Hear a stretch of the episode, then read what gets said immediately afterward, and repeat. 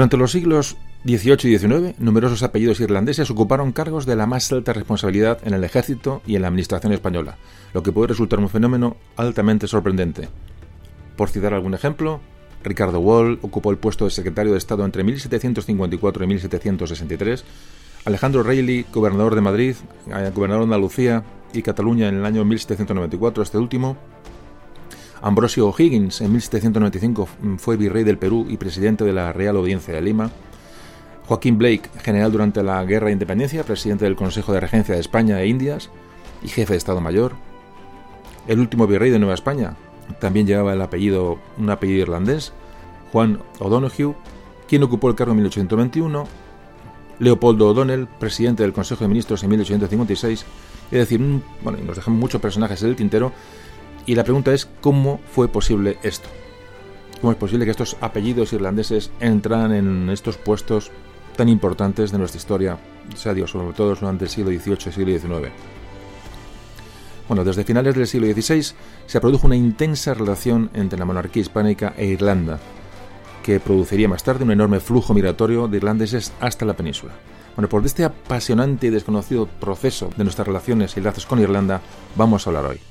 Hoy hablaremos de la vieja amiga Irlanda.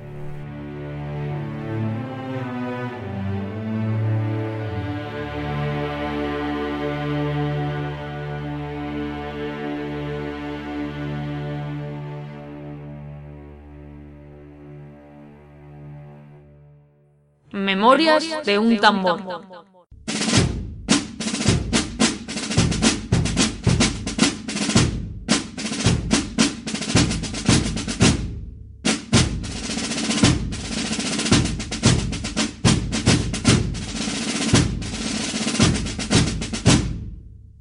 Bueno, antes de nada, os recomiendo que escuchéis el podcast de Catalina Aragón. El podcast de Catalina Aragón, hija de la hija pequeña de los Reyes Católicos, que, bueno, que, entronca con este audio que vamos a hablar hoy sobre Irlanda, de la época de Felipe II, de la época de Enrique VIII de Inglaterra. Es decir, mm, bueno, es interesante que si no lo habéis escuchado, lo escuchéis. Como introducción histórica de rigor, vamos a hablar un poquito de la situación en. Bueno, vamos a hablar de Irlanda, de las relaciones con Inglaterra, es decir, vamos a hablar de ese, de esa, de ese triángulo que es Irlanda, España e Inglaterra, que es importante conocer un poquito algunos pequeños conceptos, no voy a alargar mucho, ya digo que el podcast de Catalina de Aragón lo tenéis, pero creo que es obligatorio dar un pequeño baño para recordaros más o menos de qué iba la cuestión. Vamos al, comienzo del siglo XVI. Enrique VIII de Inglaterra, que se casó con Catalina de Aragón, repito, eh, la hija de los reyes católicos. Un personaje muy desconocido, pero que llegó a ser reina de Inglaterra. Bueno, Enrique VIII de Inglaterra se casó con Catalina y tuvieron una hija llamada María, que luego sería María Tudor. Enrique VIII muy pronto repudia a Catalina y se va a casar con Ana Bolena. Con Ana Bolena tendrá una hija, Isabel, que luego reinará como Isabel I. Esta boda no es reconocida por Roma y Enrique VIII declara la independencia de la iglesia anglicana con respecto a Roma. Es una separación de iglesias, eh, digo, anglicana y la iglesia romana. Muy importante este hecho para la historia. Ana Bolena, esta segunda mujer en Enrique VIII, fue acusada de adulterio y fue decapitada a la edad de 29 años. Las dos hijas que entonces quedaron, eh, María, hija de Catalina, e Isabel, hija de Ana Bolena, son entonces declaradas bastardas por el rey Enrique VIII y son desposeídas de su derecho al trono de Inglaterra. Enrique VIII se casa nuevamente, se va a casar con Jane Seymour o Juana Seymour. De este, de este enlace sí nacerá un hijo varón, Eduardo, que reinará como Eduardo VI de Inglaterra. En 1543, bueno, pues mm, esa bastardía de María e Isabel fueron revocadas y Enrique VIII, antes de morir, va a disponer que el orden sucesorio, tras su muerte, va a ser primero Eduardo, el primero, el, heredero varón, hijo de Jane Seymour, después iría María, de su matrimonio con Catalina Aragón, y la tercera en sucesión al trono sería Isabel, que era la hija de su segunda esposa, Ana Bolena. Va a morir Eduardo en el año 1553, con lo cual precipita la sucesión. Como ordenó el rey antes de morir, el reinado de Inglaterra va a pasar a María, que reinará como María I, María Tudor. Repito, hija de Catalina de Aragón y por tanto nieta de los reyes católicos. Todos os imagináis o sabéis cuando reina Felipe II, pero lo voy a recordar, este reina, eh, Felipe II nace en 1527 y muere en 1598, es decir, ocupa gran parte del siglo XVI. Bueno, pues el rey, Felipe II fue, antes de ser rey de España, fue rey de Inglaterra, rey consorte por su matrimonio con la reina María de Inglaterra, la hija de Enrique VIII y Catalina de Aragón. Se casó con ella, una reina muy religiosa, muy católica, eh, un hecho que era prácticamente imprescindible para que ese matrimonio se llevara a cabo. Y ahí, en juego de alianzas, Carlos I, Carlos I de España, quinto de Alemania, que era el padre, de Felipe II, estaba muy interesado en la alianza con Inglaterra. Así que, bueno, se casan en 1554 en la Catedral de Winchester, y son proclamados como Felipe y María, por la gracia de Dios, rey y reina de Inglaterra, Francia, Nápoles, Jerusalén, Irlanda, defensores de la fe, príncipes de España y Sicilia, archiduques de Austria, duques de Milán, Borgoña y Brabante, condes de Habsburgo, Flandes y el Tirol. Repito que es un hecho que aunque no lo hemos comentado en varios, eh, en varios en algún podcast anterior, ya la verdad es que ya no, no, recuerdo todo lo que hemos hablado aquí, pero sé que lo hemos comentado en alguna ocasión, Felipe II fue rey, fue rey de Inglaterra. Es un poco una introducción histórica que, que estamos obligados hacerla. Bueno, pues hablando seguimos hablando del matrimonio de. para ya entroncar un poco con el programa irlandés, el programa irlandés, que es lo que nos trae aquí y su relación con España. Se casó Felipe II con María, María Tudor, y las cláusulas matrimoniales fueron muy especiales, porque, bueno, eh, los ingleses querían garantizar la independencia del Reino de Inglaterra con respecto a esa potencia que entonces era España. Felipe, eh, Felipe, que aún no era, repito, no era Felipe II, no era rey de España todavía, se comprometió a respetar las leyes y privilegios del pueblo inglés. España no podía pedir a Inglaterra ayuda bélica o económica, era una de las cláusulas. Si tenían un hijo, Felipe y María, se convertiría automáticamente en príncipe heredero de Inglaterra. Si María moría primero y sin descendencia, Felipe debe abandonar Inglaterra renunciando a todos sus derechos sobre el trono, como así ocurrió después. Felipe, la verdad es que consideró este enlace como una cuestión de Estado y estuvo pues, mucho tiempo en tierras inglesas. Eh, bueno, la verdad es que estuvo muy activo hasta que su padre Carlos I, repito, Carlos I de España, V de Alemania, en 1556 abdica y Felipe accede al trono de España, asciende, al trono de España como Felipe II. En este momento, bueno, pues ya evidentemente el tema inglés pues empieza de alguna manera a mm, tratarlo como en un segundo peldaño. María, María Tudor, que se la conoció históricamente como Bloody Mary, Bloody Mary, que la María sanguinaria, María, sí, la, María sanguinaria. Esto es gran parte de la leyenda negra, es decir, es el matrimonio con Felipe II, em, catolicismo, es decir, eh, la leyenda negra británica sobre España, aquí se, se, ceba con esta reina, con María Tudor, y bueno, pasó a la historia, sobre todo allí como la reina, la reina sanguinaria, la Bloody Mary. En 1558 muere María muere sin descendencia y de acuerdo con el testamento de, Enrique, eh, VIII debía sucederla la siguiente hija, es decir, Isabel. Isabel que era hija, si os acordáis, de Ana Bolena, de la segunda esposa de Enrique VIII. Así que accede al trono de Isabel, que reinará como Isabel I, y Felipe II deja automáticamente de ser rey consorte de Inglaterra. Isabel I ocupó el trono a los 25 años de edad y era la reina de Inglaterra e iba a ser intransigente con todo lo que se pudiera relacionar con los derechos de la corona y, como hizo su padre, restableció el anglicanismo en Inglaterra. Siguió el cisma, siguió la ruptura con la Iglesia romana. Con lo cual va a tener pues, también su ruptura y sus problemas con, bueno, con en ese momento con la España católica de que ya, en la que ya estaba ah, Felipe II. Al principio del, bueno, del reinado de Isabel I de Inglaterra, bueno, pues se, se caracteriza ese reinado por una, bueno, eh, una cautelosa en principio relación con, la España de Felipe II, es decir, aún no hay, no hay beligerancia. De hecho, Felipe II había ofrecido casarse con ella en 1559, eh, un tema tan importante que por supuesto no llegó a cuajar. Había unas guerras entre España y Francia en, esos años, desde, 1500, desde 1522, y la amenaza de Francia sobre, sobre Inglaterra y sobre España, bueno, hace que en este, de momento, pues eh, tanto España uh, como Inglaterra, tanto Felipe II como Isabel I, pues en principio unan fuerzas o bueno, se pongan más o menos de acuerdo y mm, dejen de lado un poco esas diferencias, sobre todo religiosas, que puedan tener con ese enemigo común que era Francia. Pero Isabel firma la paz con Francia en 1564 y desaparece ese enemigo común para Isabel y Felipe II. Entonces em, comienza ese gran deterioro que, bueno, que prácticamente acompañará durante el resto de la historia a España e Inglaterra. Isabel se ve amenazada años después por la represión que estaba ejerciendo el duque de Alba en, las revueltas protestantes en Holanda, en Flandes. A ver, España tenía posesiones en, lo que hoy es eh, Holanda, Bélgica, y en toda la parte norte europea, Países Bajos. Isabel I empezó a ayudar automáticamente a los protestantes, de una manera indirecta, los protestantes de Francia primero y luego de los Países Bajos, los comerciantes ingleses empiezan ya a enfrentarse o a buscar, ya digo, a sacar tajada de ese monopolio español que tenía con América. Isabel I ordena ya la captura de la, flota de Indias, que eso lo hace en 1569. Isabel I, lo que es en política interior, y ya vamos a al tema, al tema irlandés, en política interior, mm, la amenaza más importante que tiene es eh, la que viene de Escocia, donde María Estuardo, eh, que era eh, católica, estaba proclamando su derecho sobre el trono de Inglaterra. Es decir, había sido una, competencia a Isabel. Entonces, bueno, ya mm, con esto es inevitable el choque entre Inglaterra y España. Felipe II en ese momento ve una ocasión para apoyar a esta María Estuardo, provocar una rebelión católica y que diera el trono, digo, a María Estuardo. Mientras, Isabel I seguía apoyando esas acciones de corseros contra los intereses de España en las rutas americanas, le digo, para intentar hacer sombra al comercio y a, la flota, mm, a la Armada Española. En 1587 María Estuardo, esta que era pretendiente al trono, fue eh, detenida, fue condenada a muerte y fue ejecutada. En medio de este, bueno, de este ya conflicto entre España e Inglaterra, en 1588 se hace la mar la Grande y Felicísima Armada, de la que ya hemos hablado alguna vez, con la intención de desembarcar en Inglaterra y reponer en el trono eh, a los Estuardo, a los Estuardo y el catolicismo. La grande y felicísima armada que, como muchas veces hemos, hablado, eh, bueno, por la historiografía de la leyenda negra, sobre todo británica, la bautizó como la Armada Invencible, por ser un tono irónico y jocoso. Eh, en esa flota iban 8.000 marinos y casi 20.000 soldados, a los que más tarde, una vez pusieran pie en Inglaterra, debían apoyar los mm, cerca de 100.000 hombres que tenía Alejandro de Farnesio en Flandes.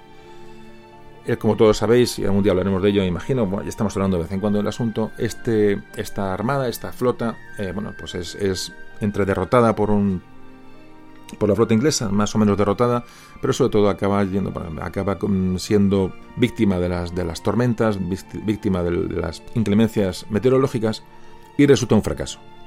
Va a continuar la extrema rivalidad entre España e Inglaterra. En los años siguientes habrá, ya digo, un día podemos hablar del tema, habrá una contraarmada inglesa para que iría, eh, que iría a, bueno, digamos, a rematar a España después de, este desastre, pero esa contraarmada inglesa fue otro auténtico desastre, quizá mayor que la armada, que la llamada por ellos Armada Invencible, pero eso está silenciado, ya digo, está silenciado por la leyenda negra, es, así. Ya digo, la rivalidad con Inglaterra va a continuar de una manera absolutamente ya extrema. Y aquí ya conecta con el tema que íbamos a hablar, es decir, nuestros lazos con Irlanda.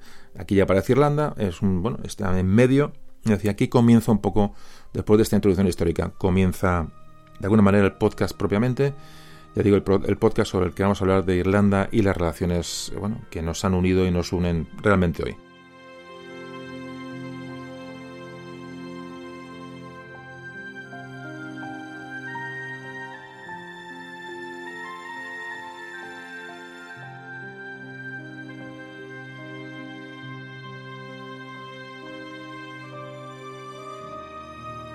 En el siglo XVI, que es donde arranca nuestra historia, nuestra, una historia creo que es muy interesante y una historia apasionante ¿no? de nuestras relaciones con Irlanda, es un momento de luchas, eh, luchas por el poder, eh, luchas hegemónicas de coronas, de monarquías, sobre todo para la monarquía hispánica de Carlos I.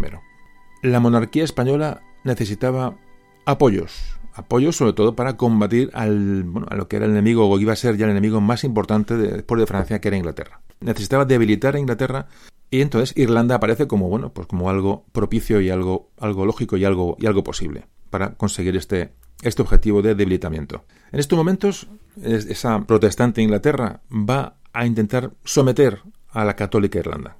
Y por supuesto España pues, va a prestar su apoyo, bueno, buscando abrir pues, otro problema, digamos, en, en la política inglesa exterior.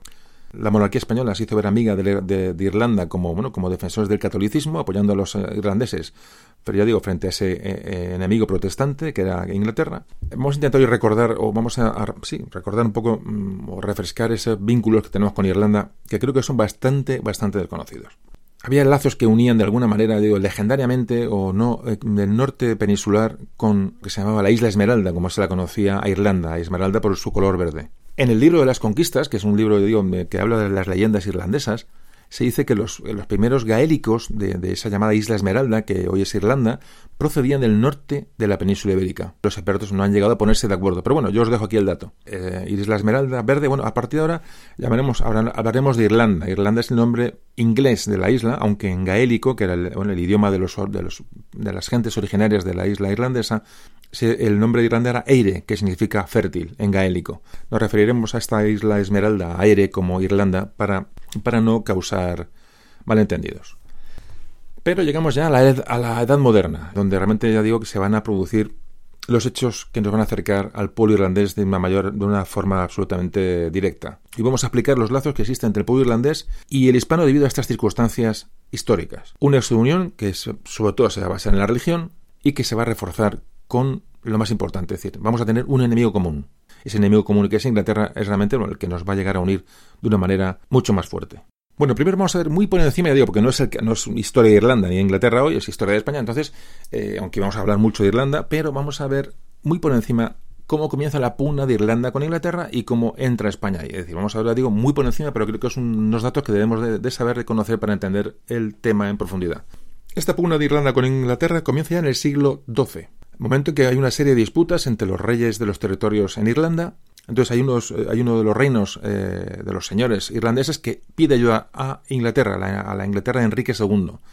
Así que esto abre el camino a la entrada de los ingleses en la isla. Hay una serie de regiones que piden ayuda a Inglaterra y desembarcan tropas inglesas en Irlanda para ayudar a estos, a estos señores. Lo que pasa es que esto, evidentemente, como todo puede suponer, va a suponer que aquello se asiente, aquello se, va a ser, va a ser, se perpetúe y ya se va a empezar con el tiempo a no solamente una ayuda, sino que va a empezar un intento de superposición de la cultura inglesa sobre la irlandesa, una serie de dominios de territorios y bueno, lo que es pues poner la bota en Irlanda por parte de los ingleses.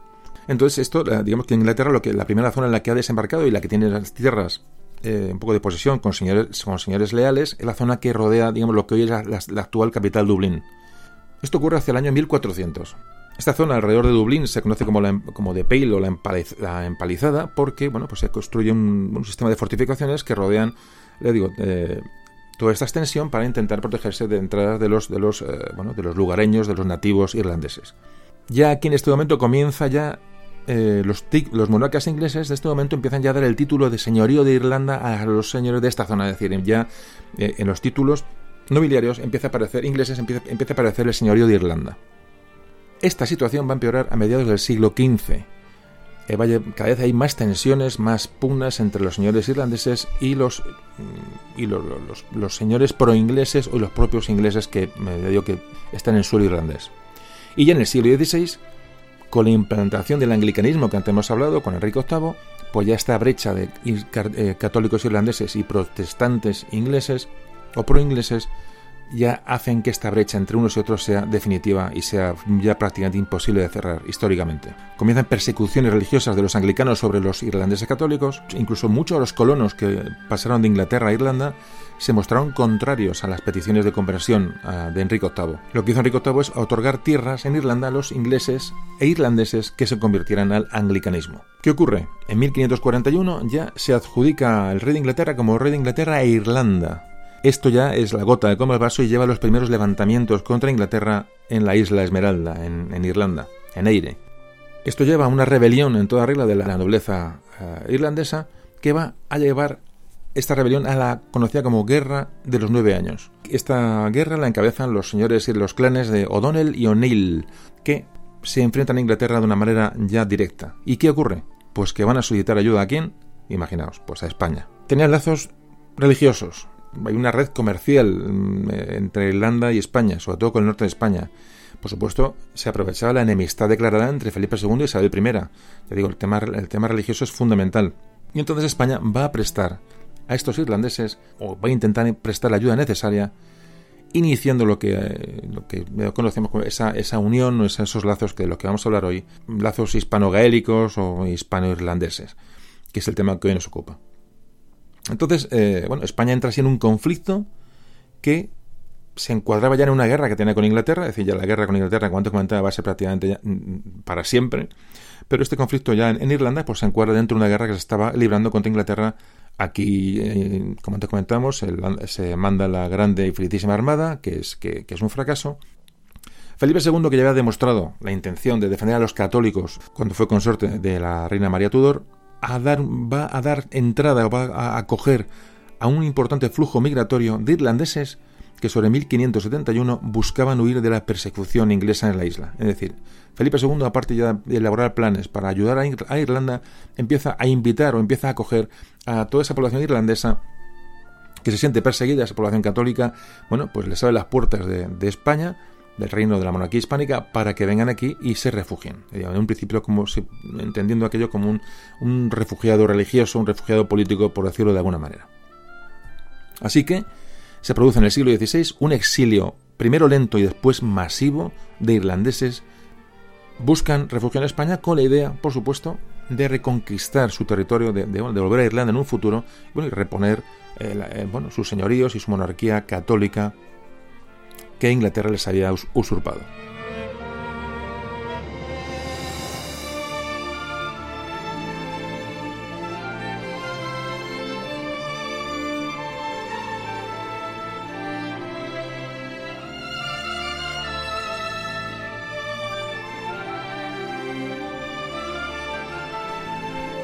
era un espectáculo en la época y las propias autoridades se quedaban, bueno, pues, pues extrañadas de ver cómo veían pasar a estos, a estos irlandeses en formación, en camino de, desde Castilla, camino de Lisboa, para, para embarcar o para incluirse en la... Hay que pensar que, que cuando hablamos de Lisboa como española, hay que pensar que en el tiempo de Felipe II, Portugal eh, durante muchos años perteneció a la corona española. Entonces, cuando hablamos de Portugal, pensar que estamos hablando del territorio de la monarquía española en ese momento. Bueno, que ha seguido que se, extrañaban de ver formaciones de irlandeses, de, pues tíos pelirrojos, ¿no? Eh, pues pasándose por Castilla camino de Lisboa, porque llama mucho la atención incluso a las propias autoridades, como os podéis imaginar. Todos con sus banderas irlandesas, con su, en fin, pues era una cosa curiosa y bastante llamativa ya en los primeros momentos de esta llegada de, de eh, migrantes irlandeses. Los primeros exiliados que iban a llegar a España desde Irlanda, que digo que fue una cosa progresivamente fue cada vez a más, no eran soldados en un principio, sino que sobre todo vinieron muchos clérigos, eh, vinieron obispos, en fin, gente que no tenía formación militar en un principio. Hay que decir que en estos momentos, cuando se mandan observadores a Irlanda, es decir, pensamos que estamos ya en conflicto con Inglaterra, un conflicto abierto, los observadores o los espías o los informadores que se mandan a, a Irlanda, pues para, bueno, para ver qué tipo de gente de allí, qué, relaciones hay con Inglaterra, es decir, si, hay una información. Bueno, pues ya hablaban de que, estos soldados, eh, estas gentes irlandesas, algunos se les llama, incluso se llaman como salvajes, es decir, el nombre, la palabra salvaje aparece en este momento como gentes, bueno, pues gente sin, sin formar, soldados muy violentos, soldados eh, pues, salvajes, era un poco el nombre que se les daba a estos, a estos combatientes. Estaban acostumbrados a una guerra de guerrillas contra los ingleses, se, apegaban mucho al terreno, era gente dura, gente en una zona eh, difícil. No estaban preparados para formar unidades militares con una estructura eh, táctica mínima, porque bueno, iban pues, cada uno a su, a, su, a su avío. Por otro lado, ya se empiezan a dar casos de soldados profesionales españoles que van a Irlanda para adiestrar a las tropas irlandesas. Francisco de Cuellar, que es un capitán de la Armada de la, gran, de la, de la Grande Armada, de la Armada Invencible, que quedó bueno, eh, aislado en Irlanda, su barco naufragó y bueno, sobrevivió. Entonces Francisco de Cuellar lo que define Irlanda dice, en esta tierra no hay justicia ni razón y así cada uno hace lo que quiere. Es decir, describe la, isla irlandesa como un poco, como veis, caótica. Alonso de Cobos, otro enviado a la isla, eh, bueno, para hablar, para ver cómo eran aquellas gentes, habla, eh, hablamos ya del año 1596, acabando el siglo XVI, dice que los irlandeses luchaban de modo bien diferente a los españoles. Dice, en primer lugar, su caballería era completamente distinta porque no usaban sillas. Y las ventajas que ofrecían era que estaban acostumbrados al frío, a la lucha en invierno y a comer poco. Bueno, pues estos irlandeses en Irlanda ya empiezan a, bueno, a infringir pérdidas al ejército inglés de Isabel I. Empiezan a, hasta, bueno, hasta el punto de llegar a perder el control de gran parte de la isla, que es realmente lo que España deseaba para, bueno, pues para intentar aprovechar la situación de debilidad inglesa, yo digo, en la isla, en la isla de Irlanda. Isabel I tuvo que emplear mucho dinero en, combatir las rebeliones en Irlanda y lo que más temía era que, como ella sabía, que España pudiera, ya digo, poner su pie en Irlanda y desde ahí lanzar, bueno, movimientos de desestabilización sobre Gran Bretaña, sobre Inglaterra. Es decir, se jugaba mucho la monarquía inglesa en Irlanda y esto explica que las guerras eh, de irlandeses e ingleses en un principio fueran muy crueles. A veces los ingleses sometían a, bueno, a, asedios y bloqueo de alimentos a la población irlandesa, de modo que morían literalmente de hambre en grandes cantidades de población. Y hubo una, segunda rebelión irlandesa poco después que realmente se convirtió en una auténtica guerra de exterminio.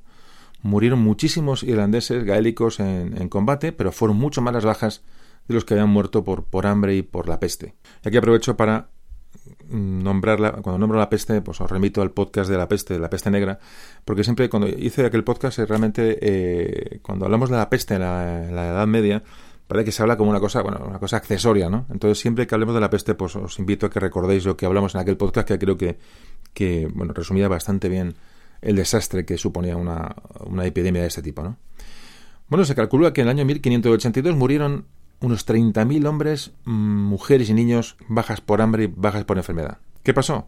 Pues que esto favoreció, esta, mortandad terrible favorece la colonización inglesa, es decir, quedan territorios sin habitar, grandes extensiones de tierras que quedan desiertas y pueden ser otorgadas bueno, a los, lo que se llamaban los, nuevos ingleses, ¿no? gente ingleses que iban a cruzar el estrecho y se iban a instalar en Irlanda. Hay que decir que los militares españoles tenían mucho eh, respeto a meter la nariz en Irlanda todos los que habían estado por allí, ya digo que hablábamos de los, de los náufragos de la, Gran Armada o informadores que llegaron por allí, comerciantes, etcétera, hablaban de que había que tener cuidado con meterse en Irlanda porque era una zona, una zona eh, peligrosa, conflictiva y no, era, no iba a ser fácil. Y además estaba ya el, primer precedente, el primer, el primer intento de, invasión o de, de, tomar posiciones en tierra irlandesa ocurrió en 1580. Eso también marcó mucho a los españoles de la época en cuanto bueno, a, las, a las reticencias a ir a Irlanda se conoció como la masacre de Smerwick. Eh, fue una batalla, fue un hecho bélico del que vamos a hablar enseguida.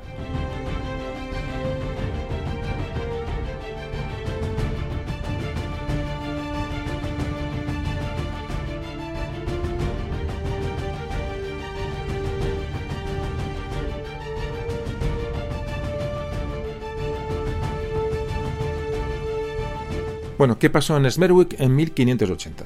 Smerwick bueno, es un lugar que está en la costa oeste de Irlanda. Entonces, bueno, pues eh, se organiza una expedición de españoles e italianos. El capitán de la expedición era Sebastiano de San Giuseppe. Y llegaron en barco a esa costa irlandesa para prestar apoyo a las tropas católicas locales. Y fueron sorprendidos por más de 4.000 soldados británicos que les van a acercar por tierra y mar. El asedio fue corto, duró poco tiempo, y en solo tres días Sebastiano de San Giuseppe se rinde Así que los ingleses, las tropas británicas, entran en la fortaleza y automáticamente, ya digo que las guerras en Irlanda no, no se andaban con tonterías, entran en la fortaleza y ordenan la matanza de los más de 600 españoles, italianos e irlandeses que estaban ahí refugiados buscando protección. Tuvo que ser una matanza espeluznante porque realmente pasó a la leyenda, a la leyenda o al imaginario colectivo irlandés. Y de hecho en España marcó mucho el, bueno, el saber con quién estaban jugando los cuartos y qué guerra se llevaba allí eh, a cabo en aquella isla. Parece ser que hombres, mujeres y niños fueron, maniatados uno a uno y fueron degollados delante de sus propios compañeros. Y luego sus cuerpos fueron arrojados por el acantilado más cercano y cuentan que aparecieron cadáveres durante mucho tiempo flotando eh, cerca de la bahía de Smerwick. esta matanza de Smerwick, conocida en España, más tuvo muchísima mm, resonancia, pues hizo poner cautela en, los, eh, los, españoles a la hora de, de, pensar en cómo eh, llegar a la isla y cómo contactar con los rebeldes irlandeses para combatir a Inglaterra. Le digo, la experiencia de los españoles fue clara. Repito que tanto los supervivientes de la Gran Armada como, bueno, como esas tropas que fueron a Smerwick fueron traicionados, fueron robados, sobre todo la, gente de la Gran Armada. Muchos fueron asesinados por los ingleses. Y luego ya digo, para, remate está este caso de, la, de Smerwick. Es decir, el gobierno inglés utilizó todo tipo de métodos para acabar con cualquier foco de rebelión o de ayuda que venía del exterior para conservar Irlanda. Repito que Irlanda podía ser un, peldaño para luego pasar a Inglaterra. Es decir, era, prácticamente defender Irlanda era una cuestión prácticamente de supervivencia para Inglaterra. Enseguida reforzaron la guarnición que había en Irlanda, es decir, hay que pensar que con Enrique VIII había unos 1.500 hombres de guarnición en toda Irlanda y con Isabel I prácticamente se multiplica por 6 la guarnición irlandesa, perdón, la guarnición inglesa en Irlanda. De hecho, todos los que querían empezar la carrera militar en el ejército inglés debían primero ir a servir obligatoriamente a Irlanda. Estaban obligados a ellos. Y a muchos se les ofrecía tierras en Irlanda, bueno, para que se asentaran y se colonizara la isla. ¿Qué pasaba? Porque los ingleses en estas guerras eh, internas entre irlandeses e ingleses, bueno, los ingleses contaban con mucho mejor material, contaban con artillería, contaban con mosquetes, y los rebeldes irlandeses no tenían nada de eso, con lo cual les, bueno, les ponían franca inferioridad. ¿Qué hicieron? Pues solicitar a España esa ayuda, solicitar a España ese armamento y, bueno, esa instrucción y bueno, ese, ese, apoyo para intentar llegar a la altura del ejército inglés. Bueno, pues esta pugna entre los irlandeses que ya empiezan a emigrar a España ante la superioridad inglesa en la isla, repito, empiezan a, reforzar ese flujo migratorio hacia la península. También hay irlandeses que se van a Flandes, es decir, que en, Flandes, que era de posesión de la monarquía española, bueno, pues otro, lugar para llegar, está, más cerca, un lugar para combatir al protestantismo y buscaban también una salida de aquella, persecución contra los católicos que, se empezó a producir en, Irlanda. O sea que parece el primer personaje, digamos, irlandés que empieza a fijar lazos con la monarquía española es William Stanley. William Stanley, que era un coronel de educación, eh, servía en el ejército inglés, pero era un coronel de educación católica. Isabel II, reina de Inglaterra, le, le, envía a él a Flandes para, bueno, de una manera indirecta, combatir a los españoles en Flandes. Esto ocurre, Isabel I le envía en 1585. Y aquí, inesperadamente, se produce el cambio de filas de Stanley. Se pasa de la noche a la mañana a servir al ejército español. De hecho, lo importante ya no era el movimiento numérico de esas tropas irlandesas que se pasan, se cambian de bando al bando español, sino que la ciudad, la ciudad de que donde estaban, la ciudad de Deventer, que estaban custodiando, pasó automáticamente a manos españolas sin disparar un solo tiro. Esto pues provoca una, una, reacción de, ira en Inglaterra ante, ante este, este suceso. Automáticamente forman una unidad independiente, pero ya empiezan estos soldados a acoplarse al resto de unidades del ejército español, eh, que en este momento de los tercios españoles que mandaba Alejandro de Farnesio, y empiezan a asimilar esos sistemas de combate españoles. Automáticamente estos irlandeses al servicio de España ya empiezan a tener un gran prestigio militar, además eran católicos, eran se les llamaba católicos y aficionados a su majestad Felipe, es decir, eran personas que, aparte de su catolicismo que les, bueno, que les unía con los españoles, realmente tenían en, el rey de España pues, su, su guía y su motivo de lucha tenían un fuerte sentimiento, sentimiento de grupo, un sentimiento nacional irlandés, que eso era muy importante, como muchas hemos hablado de los ejércitos, para hacer fuerte a, una unidad. Hemos hablado muchas veces eh, en todas las guerras, muchas veces no, es patriotismo ni, ni, ideologías, sino es espíritu de grupo el que hace que los soldados, la gente se una en momentos de dificultad y les haga eh, unidades mucho más potentes y mucho más temibles, ¿no? Pues este es el caso de estos irlandeses que estaban luchando en Flandes, digo, se cambian de bando y se ponen a luchar con los españoles contra los, protestantes. Es decir, fue un tercio realmente temible. De hecho, los españoles no mezclan tropas, decir, eh, eh, automáticamente eh, lo que hacen es fomentar que este tercio estuviera únicamente compuesto por irlandeses. A comienzos de enero de 1587, los españoles disponían de un tercio de irlandeses, hablamos de tercio comunidad militar, de unos 4.400 hombres era el tercio de William Stanley. Realmente increíble. ¿Qué pasa? Pues un efecto llamada. A partir de este año, muchos irlandeses que, salían que ya estaban en España, que, habían llegado a España, digo, de esta, de migración que antes hemos hablado, este flujo migratorio que se produce hacia España desde, Irlanda, empiezan a viajar a Flandes para alistarse en el, el, tercio irlandés que ellos saben que está allí. Muchos buscan unirse, ya digo, al coronel Stanley y su tercio irlandés al servicio de España. Estos irlandeses de Stanley fueron viajando a España y, este, sus, bueno, estas, unidades fueron convirtiéndose poco a poco en unidades de élite realmente del ejército español. Las cosas llegan al punto de que en 1590 Felipe II encarga directamente a William Stanley que prepare una armada en Lisboa para intentar otra invasión de Inglaterra. Fijaos que ya, eh, ya, es, ya es una confianza absoluta. Y en este momento Felipe II, ya hablaremos de ello, ya en este momento decide que va a realizar otro intento de invasión en Irlanda. Es decir, no va a ir a Inglaterra como fue la, Gran Armada, sino va a intentar llegar a Irlanda y desembarcar allí. Felipe II lo tiene decidido. Felipe II ve que, ve que tiene a irlandeses que le apoyan, ve que tiene una buena información allí, tiene gente que le va a apoyar y en este momento decide Felipe II, y es muy importante esto, que va a ir a Irlanda. Va a ir a socorrer a los irlandeses y va a ir, eh, digo, a tener allí una base desde la, en un futuro, incidir o intervenir en Inglaterra directamente. Bueno, pues ya vamos, ya, ya estamos, digo, vamos mm, para que veáis un poquito la evolución, ¿no? Es muy interesante el tema porque, porque este sí que es realmente desconocido. Entonces, la influencia, digo, de los irlandeses en, la historia española y los lazos que tenemos con, Irlanda, que es muy interesante. Y aquí ya vamos a llegar un poco al hecho bélico más importante. Eh, vamos, vamos, a tocarlo no muy profundamente, porque realmente estamos hablando un poquito de una historia general, pero no podemos saltarnos lo que fue la batalla de Kinsale. La batalla de Kinsale que fue el intento, ya digo, de Felipe II de poner el pie en Irlanda y ya digo que fue, un intento que vale la pena, ya digo, narrar y contar porque es muy interesante y es parte de nuestra historia. ¿no? Sobre todo de esos lazos, que repito que es el motivo de este podcast de hoy y luego os explicaré por qué los motivos que me han llevado a hacer este podcast, os lo explico al final. Eh, pues enseguida hablamos de esta batalla de Kinsale y de esta campaña que va a iniciar Felipe II en tierras irlandesas.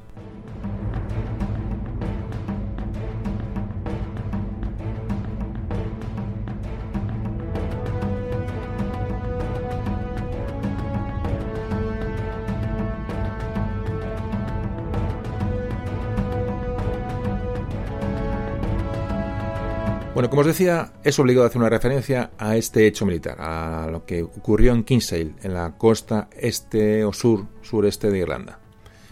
Eh, que es un momento culminante, digamos, de la, historia común que tiene Irlanda y España, porque es bueno, es la única vez que, España luchó contra Inglaterra en suelo, británico. Bueno, hubo otra que luego comentaremos, pero realmente esta fue la más importante, cuando realmente llegan tropas a Irlanda, llegan eh, tropas a suelo de dominio inglés, y creo que es muy importante hablar de ello. Como te decía, Felipe II se planteó muy en serio esa empresa militar en Irlanda cuando la, Gran Armada de 1588 fracasa. Como antes comentábamos, quedaron de, de, ese fracaso de la Gran Armada, de esos de hundimiento de muchos barcos, bueno, quedaron muchos supervivientes españoles que se pusieron al servicio de los nobles irlandeses. Todos los, señores de, se del el conde de Tyrone, el conde de, de Tyrconnell, que eran dos, dos, dos, condados irlandeses, los más importantes, los más rebeldes, los señores de O'Neill y, y O'Donnell, quedado ya con estos apellidos porque iremos, eh, digamos, son las, los clanes que van a, ser los más rebeldes y van a llevar a España y van a estar en contacto con España en todo momento. Ya digo, había muchos soldados de, las, de los naufragios de la, de la Gran Armada y muchos estaban ya funcionando al lado de estos irlandeses que estaban planificando las, rebeliones. Es decir, por ejemplo, hay un tal Pedro Blanco que fue secretario de, O'Neill, de, de un señor irlandés. Es ya hay una interrelación importante entre españoles e irlandeses ya desde el primer momento. Es decir, estos señores irlandeses van a pedir ayuda económica y militar a España y a cambio se ofrecen a tributarle fidelidad a la corona española. Ya Felipe II en 1595 envió tres barcos a Irlanda con municiones y armas bajo el mando del capitán Alonso Cobos. Cobos allí se encuentra con, supervivientes, eh, se sabía que podía haber supervivientes de la, Gran Armada allí, pero ya eh, contacta con ellos, gente que ya estaba allí, conocía el idioma irlandés, y podían servir de informadores y de espías para la, empresa militar que se estaba avecinando. Y al año siguiente, otra vez, este, Felipe II decide enviar otra vez al capitán Alonso Cobos y esta vez le acompaña Domingo Ochoa. Van al norte de la isla para entregar otra vez armas y ayuda eh, militar a los nobles irlandeses. Los irlandeses habían dicho a Cobos en el viaje anterior que necesitaban armas para, para unos 10.000 hombres y necesitaban también unos, una fuerza española de al menos 6.000 hombres para, digamos, para recuperar la isla y echar y expulsar a los ingleses de, la misma. La clave del asunto era dónde desembarcar esas tropas españolas y esa ayuda española para que bueno, ese ejército español y ese, ejército irlandés se juntaran en algún momento determinado y pudieran eh, dar batalla a los ingleses de una, con cierta ventaja. Este Cobos empieza a tomar nota de las costas, no, tiene informaciones de la gente que está allí, empieza un poco ya, se empieza a dilucidar dónde se puede desembarcar esa futura fuerza española que va a acudir a Irlanda. En el segundo viaje de Cobos ya se designa a ocho soldados españoles, que eran, digo, eh, náufragos de la, de la Gran Armada, ya se designa a estos ocho hombres para que sean el enlace con los nobles irlandeses. Pero lo más importante era dónde se podía realizar el desembarco. Era el gran problema. Parece que estos hombres, y bueno, en estas reuniones que tuvieron, dijeron que lo, ideal era desembarcar en, Galway. Galway está al oeste de la costa de la costa de Irlanda, la costa oeste irlandesa, Llegamos a 1598 y en este año sucede un hecho importante. Y es que muere Felipe II. Pues cuando muere Felipe II, pues no ocurre realmente gran cosa, porque su sucesor, Felipe III, su hijo, pues tenía la ilusión de hacer realidad los sueños de su padre. Es decir, además, eh, las cosas no habían cambiado con Inglaterra y va a dar continuidad, te digo, a este apadrinamiento de, este, de este proyecto de llegada a Irlanda. Mientras los preparativos en Irlanda de los, de irlandeses eran, bueno, eh, realmente estos señores de que hemos hablado, los O'Donnell y O'Neill, estos dominaban el norte, la zona, sobre todo el territorio de lo que es el Ulster. Eh, pero en el dominio o las influencias en el sur también empezaron a, extenderse, y sobre todo en la zona de la ciudad de Cork, que está al sureste de, Irlanda. Así que en 1598, el año que muere Felipe II, O'Neill envía sus tropas, ese señor irlandés, envía tropas aliadas, tropas irlandesas, para atacar posiciones inglesas en la zona de Munster, que es la, región de, Cork, es decir, sureste de Irlanda, para que nos hagamos una idea. Si puedo poner un mapa tanto en la web como en Facebook, ¿vale? para que veáis un poquito esas zonas de Irlanda y si, bueno, con un rápido vistazo luego os ubiquéis para escuchar el podcast. Esta provincia del sur, cercana a Cork, estaba cada vez más cercana a los intereses de España y porque llegaban bueno llegaban soldados confederados empezaba el, poder inglés a, debilitarse bueno y empezaba a ser una zona amiga y una posible zona de desembarco ya digo de la de la misión o del contingente español. La persona realmente que va a tener más repercusión en la preparación de la invasión o del, ataque a Irlanda es eh, después de Cobos de este capitán Cobos es un sargento mayor llamado Fernando de Barrio Nuevo. Bueno, este Barrio Nuevo es enviado a Irlanda ya para recabar la información concreta militar sobre el desembarco. Tenía que dar información sobre a quiénes se enfrentaban, qué fuerzas inglesas había en la isla, qué fuerzas había a su favor, qué irlandeses había a favor de, de la llegada de españoles, qué fiabilidad tenían estas, tropas y tenía la misión de llevar ya españoles que allí vivían, ya digo, náufragos de la la Gran Armada, para que informaran directamente de lo que allí estaba pasando. Es decir, ya en España no se fían de los, de los mensajeros, sino que quieren escuchar los testigos directos de lo que de gente que ha estado viviendo en Irlanda durante estos años. Barrio Nuevo con un ayudante irlandés de confianza, bueno, pues se reúnen en Lisboa y preparan naves y armas y municiones y otra otra una última ayuda que para llevar llegar hasta el norte de, de Irlanda y zarpan desde San Sebastián, ya digo, rumbo al norte de Irlanda. Barrio Nuevo contacta otra vez con los dos señores irlandeses y con un obispo de testigo, con una, con una Biblia y un crucifijo, juran O'Neill y O'Donnell ser siempre leales al rey durante todo el tiempo en que vivieren. Y dice textualmente Barrio Nuevo, después de este, este juramento, dice textualmente, dice, y los vasallos del uno y del otro, que fueron muchos, juraron seguir el parecer de sus señores. Dice, hay un juramento multitudinario de los irlandeses en presencia de Barrio Nuevo y de un obispo que juran fidelidad al rey de España. Tras jurar esta fidelidad, que Barrio Nuevo comprueba, pues les deja mm, material, les deja mil arcabuces, mil picas, 150 quintales de pólvora y una gran cantidad de armas que serían necesarias para armar a unos 2.000 hombres. Fijaos el flujo de material que va de España a Irlanda. Es, una historia increíble, ¿eh? una historia increíble cómo estos personajes españoles van de, bueno, de, espías, de, contactos, ¿no? A hablar con los señores irlandeses, cómo se va gestando, ¿no? Esta, fijaos que estamos hablando del siglo, del siglo XVI eh, con las dificultades que tenían la, navegación, la cantidad de naufragios que había, es decir, eh, la poca fiabilidad realmente que podían encontrar en Irlanda, porque aquello puede, la situación puede cambiar, es decir, cómo esto se va gestando poco a poco con viajes, con, con, pues, hombres decididos, con la política de la época, ¿no? Es, realmente es apasionante este, estos procesos históricos, ¿no? Para meternos, como siempre digo, en la piel de estos hombres, aquellos náufragos que había en, Irlanda viviendo con irlandeses, imaginaos aquellos morenos, ¿no? Españoles, eh, pues conviviendo con, como con pelirrojos, ¿no? Eh, aprendiendo gaélico, eh, muchos se casaron con irlandesas. Bueno, es, apasionante, una historia apasionante que digo que creo que, había que conocer y, por eso os la quería contar. Tiene mucho interés en contarla. Bueno, pues los efectivos que al final parece que tienen estos irlandeses, O'Neill y O'Donnell, eran unos 10.000 infantes y 1.500 jinetes. Hay que pensar que había en Inglaterra, evidentemente, perdón, en Irlanda había nobles irlandeses y, ah, eh, que eran partidarios de la reina de Inglaterra. Es decir, no muchos, pero los había, más, por supuesto, esa masa de colonos y militares ingleses que habían puesto pie en la isla hace ya mucho tiempo. Eh, este barrio nuevo estuvo en la isla irlandesa mm, casi 20 días. Y ya se gesta todo. En octubre de 1599 ya una misión previa ya al desembarco. Ahí se envía el capitán Martín de la Cerda. Fue a Irlanda en, el año, en mayo de 1600 ya con la ayuda previa para el desembarco final. Bueno, pues ya dejamos los, los preparativos y nos vamos directamente al puerto de La Coruña, de donde zarpa la flota que se dirige a Irlanda.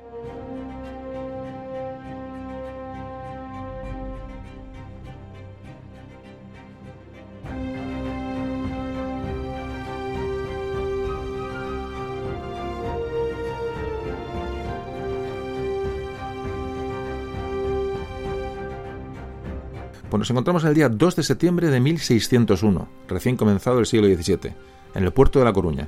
Felipe III organizó una flota que había partido desde Lisboa previamente de unas 33 embarcaciones. Recalaron en La Coruña y zarparon hacia Irlanda llevando consigo dos tercios españoles, uno era el de Juan del Águila y otro el de Francisco de Toledo. Sumaban unos 4.400 hombres y cuyo objetivo era desembarcar y tomar primeramente la ciudad de Cork. La ciudad de Cork está al sureste de Irlanda, es decir, ya se había decidido dónde se iba a desembarcar. La flota estaba capitaneada por el almirante Diego Brochero y, una vez más, esta flota, acercándose a Irlanda, se dispersó debido a un gran temporal y quedó dividida en tres partes. La verdad es que los temporales nos han jugado malas pasadas en las relaciones con Inglaterra. Una parte de la flota, nueve embarcaciones que están mandadas por Pedro de Zubiaur, ya unos 650 hombres y ya esta parte lleva la mayoría de las provisiones iban con en estas embarcaciones. Bueno, pues estos ante, ante la situación meteorológica tomaron la opción de regresar a La Coruña. Otras tres naves que se dispersaron al mando de, al mando de Alonso de Ocampo llegaron a Baltimore. Está una ciudad que está al sur, más al sur de Cork. Y llegaron hasta Baltimore y pudieron desembarcar, un pequeño contingente. Y el resto de la flota, que era donde iba el almirante, Diego Brochero, buscó refugio en una, en una población en Kinsale, donde se desembarcaron el tercio de Juan del Águila con unos 3.000 hombres. Esto ocurre el 1 de octubre de 1601. Es decir, tenemos la parte de la flota que ha vuelto, que ha vuelto a, La Coruña donde iba la mayoría de las, de las provisiones. Una pequeña parte de la flota que con Alonso de Campo que llegan a Baltimore, no, que no tiene más remedio que buscar refugio. Y estos 3.000 hombres que sí logran desembarcar en Kinsale, que es un puerto, una zona de refugio que está, digo, al sureste de Irlanda. Este Juan del Águila que desembarca en Kinsale lo que hace es automáticamente fortificar las riberas del río que, bueno, que desemboca en la, en la bahía de Kinsale, construido fuertes, y automáticamente son detectados los españoles y son bloqueados por unos 4.000 hombres, 4.000 ingleses que estaban de guarnición en la zona y que automáticamente son reforzados con otros 7.000 hombres que acuden en refuerzo de los que ya están acercando a la, a la guarnición española en Kinsale. Es decir, en proporción de fuerzas puede haber unos 10.000 ingleses con 3.000 españoles refugiándose en, ya digo, en este puerto. Muy complicada la situación. Tras un asedio largo, tres meses después, el 10 de enero de 1602, las tropas inglesas se apoderan de uno de los fuertes españoles, pero no logran entrar en la ciudad.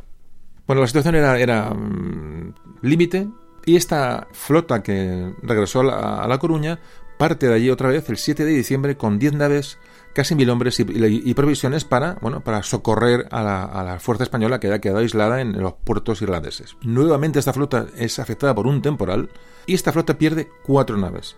El resto de las naves se desvían del rumbo y lo que hacen es llegar a 70-80 kilómetros al sur de Kinsale. El tema está muy, muy complicado. Este es un ejército pequeño, la ayuda irlandesa todavía no había llegado desde el norte y están absolutamente desperdigados por la costa irlandesa con los ingleses cercándoles. Fijaros la situación tan, tan tremenda, ¿no? Esas tropas que desembarcan en Inglaterra en socorro de los que ya estaban allí vuelven, también quedan aisladas, pero se fortifican en Castlehaven. Castlehaven es una ciudad que está al sur también de Irlanda. Es decir, no sabían prácticamente ni dónde estaban, ¿no? Con la idea de, ayudar a los, a los, que estaban en Kinsale o a las tropas que han desembarcado allí. Pero realmente era muy complicado. Hay una flota inglesa que parte absolut, automáticamente cuando recibe noticias de que hay españoles allí y se libra una batalla con los españoles. Los ingleses contaban con cuatro galeones muy potentes de 600 toneladas, mientras que los españoles solo tenían dos galeones de 200 toneladas, es decir, abrumadora superioridad inglesa. Los ingleses hunden un galeón español, pero logran proteger la entrada al puerto. Los españoles logran proteger la entrada al puerto, con lo cual los ingleses tienen que permanecer a la espera, siguiendo, bueno, cercando, los tienen copados. En este momento, nobles irlandeses de la zona que detectan la presencia de españoles empiezan a entregar plazas y tropas con cuentagotas ¿no? a los españoles. Es decir, señores de la zona, del sur de Irlanda, saben que están los españoles y entonces empiezan a pasarse a su lado. Es decir, les, ofrecen su ayuda. Es decir, se empiezan a rebelar contra los ingleses, pero de una manera muy complicada porque, digo, estaban está muy, eh, muy separados unos de otros. Era, era un levantamiento realmente, bueno, pues cada uno un poco por su cuenta. ¿no? No, no había fracasado un desembarco masivo y la cosa pues ya, lleva mal camino. Pero por fin ya los, eh, estos señores del norte, O'Neill y O'Donnell, que tienen sus tropas reunidas, bueno, pues lanzan hacia el sur, o envían hacia el sur, unos 6.000 hombres, pero claro, tienen que realizar una marcha, una marcha de 400 o 500 kilómetros en pleno invierno para llegar hasta Kinsale y socorrer a las fuerzas españolas. Para al final, los españoles que estaban en Castlehaven, que han ido de, refuerzo, más los irlandeses que vienen del norte, bueno, pues mmm, se unen el 24 de diciembre en las cercanías de Kinsale para intentar romper el cerco inglés y socorrer a la fuerza española de 3.000 hombres que estaba aislada. Se va a producir la batalla de, la batalla de Kinsale. Esto se produce el 3 de enero de 1602. Las fuerzas irlandesas se organizaron en tres, en tres columnas. Mala, mala, organización, evidentemente. Llegaron, llegaron muy tarde los irlandeses por falta de preparación y por la mala suerte, evidentemente, del desembarco español que fue, que fue fallido. No, no pueden desembarcar donde ellos querían. Las columnas irlandesas y los españoles de refuerzo son derrotados. Los irlandeses parece que huyen de allí como pueden, porque realmente la persecución de los ingleses ya sabían lo que les venía encima y hay unas pérdidas estimadas de unos 1.200 hombres de la coalición hispano-irlandesa. De ellos parece que las bajas españolas se acercan a los 100 hombres. Y los demás fueron todos hechos prisioneros. El 12 de enero la guarnición de Kinsale capitula. También capitulan eh, los que estaban en Castlehaven, los que estaban en Baltimore, es decir, todas las eh, guarniciones españolas pequeñas que se han ido desperdigando por la costa irlandesa del sur capitulan. Y casualmente, dos días después de la rendición de todos los españoles, llega una flota que venía de España con refuerzos pero como podéis comprender ya era demasiado tarde y regresa a España. Bueno, la verdad es que las condiciones para los españoles fueron bastante buenas, fueron bastante honrosas, en contra de lo que podíamos pensar. Los ingleses mm, proporcionaron transporte y víveres a las tropas españolas para, bueno, para su vuelta a España. Las tropas irlandesas en desbandadas regresaron a Ulster, a la zona norte de Irlanda, y ahí continuaron su lucha contra los ingleses hasta su derrota en 1603. Con lo cual, bueno, pues esta, esta rebelión, pues como podéis suponer, fracasó. Así que el día 13 de marzo de 1602 llegan a La Coruña las tropas españolas procedentes de del intento de Kinsale. La guerra entre españoles e ingleses terminó con este pequeño, con este pequeño desastre ¿no? de intento de, de, poner pie en Irlanda. Esta guerra entre Inglaterra y España termina con el Tratado de Londres en 1604. era el preludio de muchas más guerras, pero bueno, ahí se firma una paz. Y bueno, y vamos a seguir porque tenemos muchas cosas de las que hablar. Esto es solamente el comienzo. Esto es, aquí se inicia un poco el, proceso de, ensamble ¿no? de, de los irlandeses con la monarquía hispánica.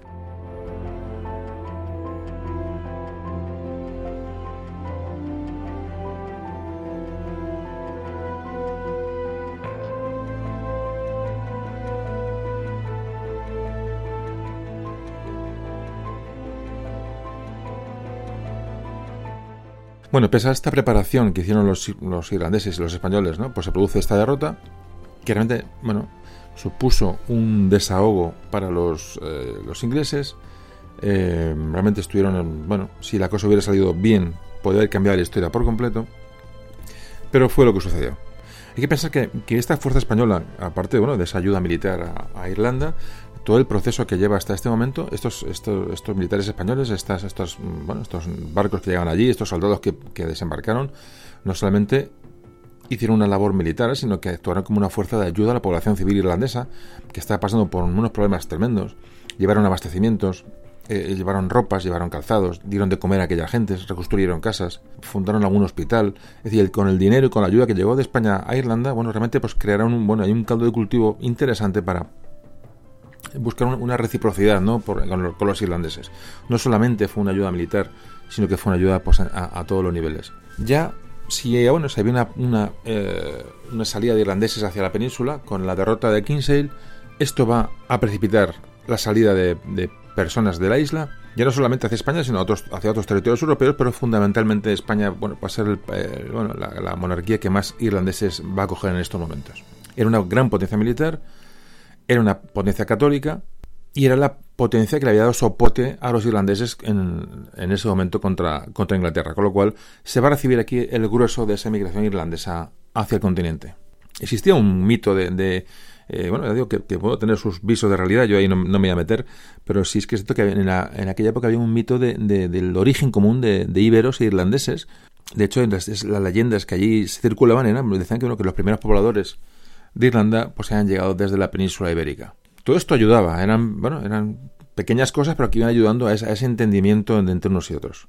Como decimos, esto se va a convertir en un exilio masivo de irlandeses, muchos relacionados con el estamento militar, muchos iban encabezados por bueno por los líderes de la rebelión contra los ingleses bueno pues se fueron a España con, también con, con sus gentes pero también por supuesto llevaban sus mujeres sus niños había muchos clérigos había comerciantes, es decir, no era una, una, bueno, una llegada de militares exclusivamente, ni mucho menos. Los jefes de los clanes, de, digo, de irlandeses, O'Neill y O'Donnell, también dejan Irlanda con dirección a, España. Es decir, ya, la aristocracia irlandesa también abandona la isla y se dirige a España. Fijaos lo importante de lo que estamos hablando. Y claro, se plantea un problema para la monarquía de Felipe III en ese momento, que es, bueno, cómo alojar y cómo dar subsistencia, cómo mantener a todas estas personas que van llegando por miles fundamentalmente a los puertos gallegos, que, claro, no pueden olvidar que eran católicos y que se han visto obligados a abandonar eh, su país durante una guerra en la que mm, bueno, eran aliados de España, es decir, había una obligación de atención a todas estas gentes.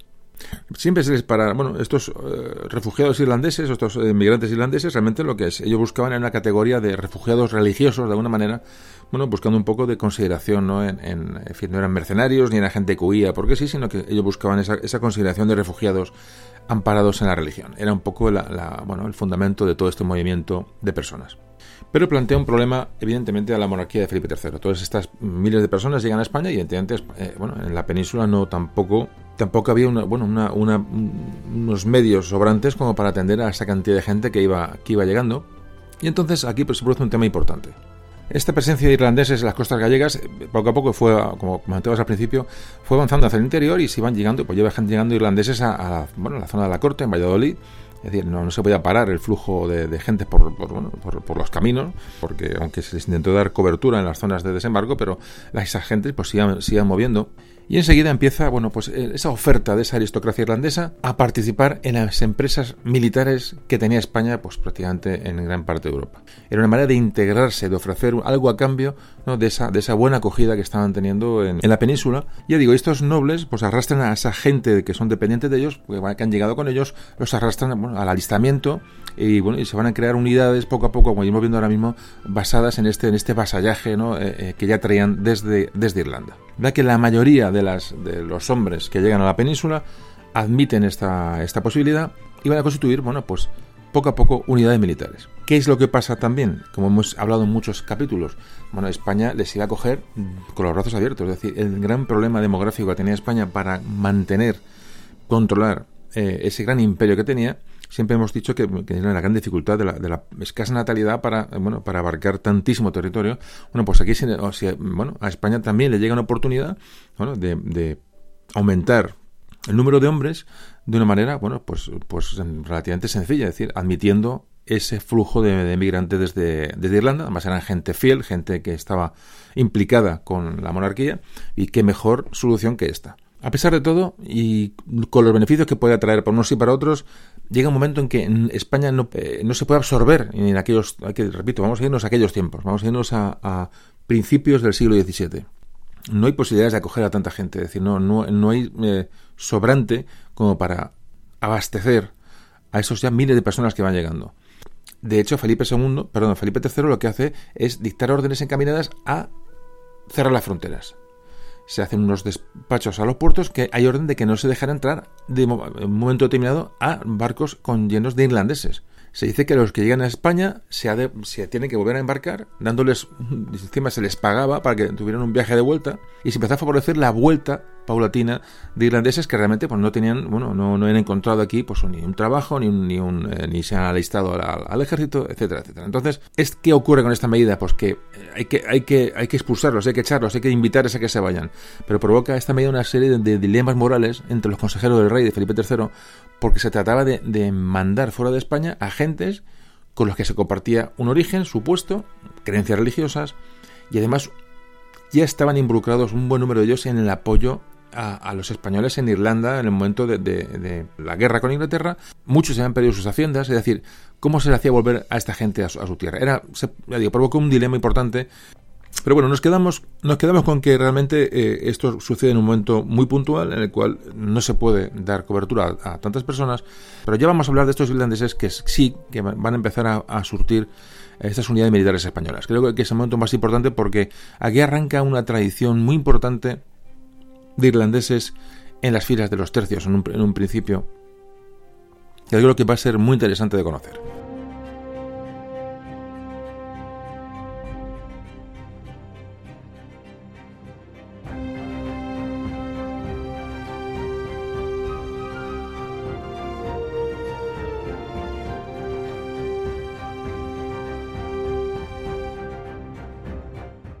Hemos visto hasta ahora cómo han llegado, cómo de, dónde viene el origen de uno de los conflictos, cómo de dónde procede la emigración, los temas, problemas con Inglaterra, en fin, creo que ha quedado más o menos eh, suficientemente explicado. Y ahora vamos a analizar el proceso de, inclusión, de integración de los irlandeses en, los, en, las armas españolas.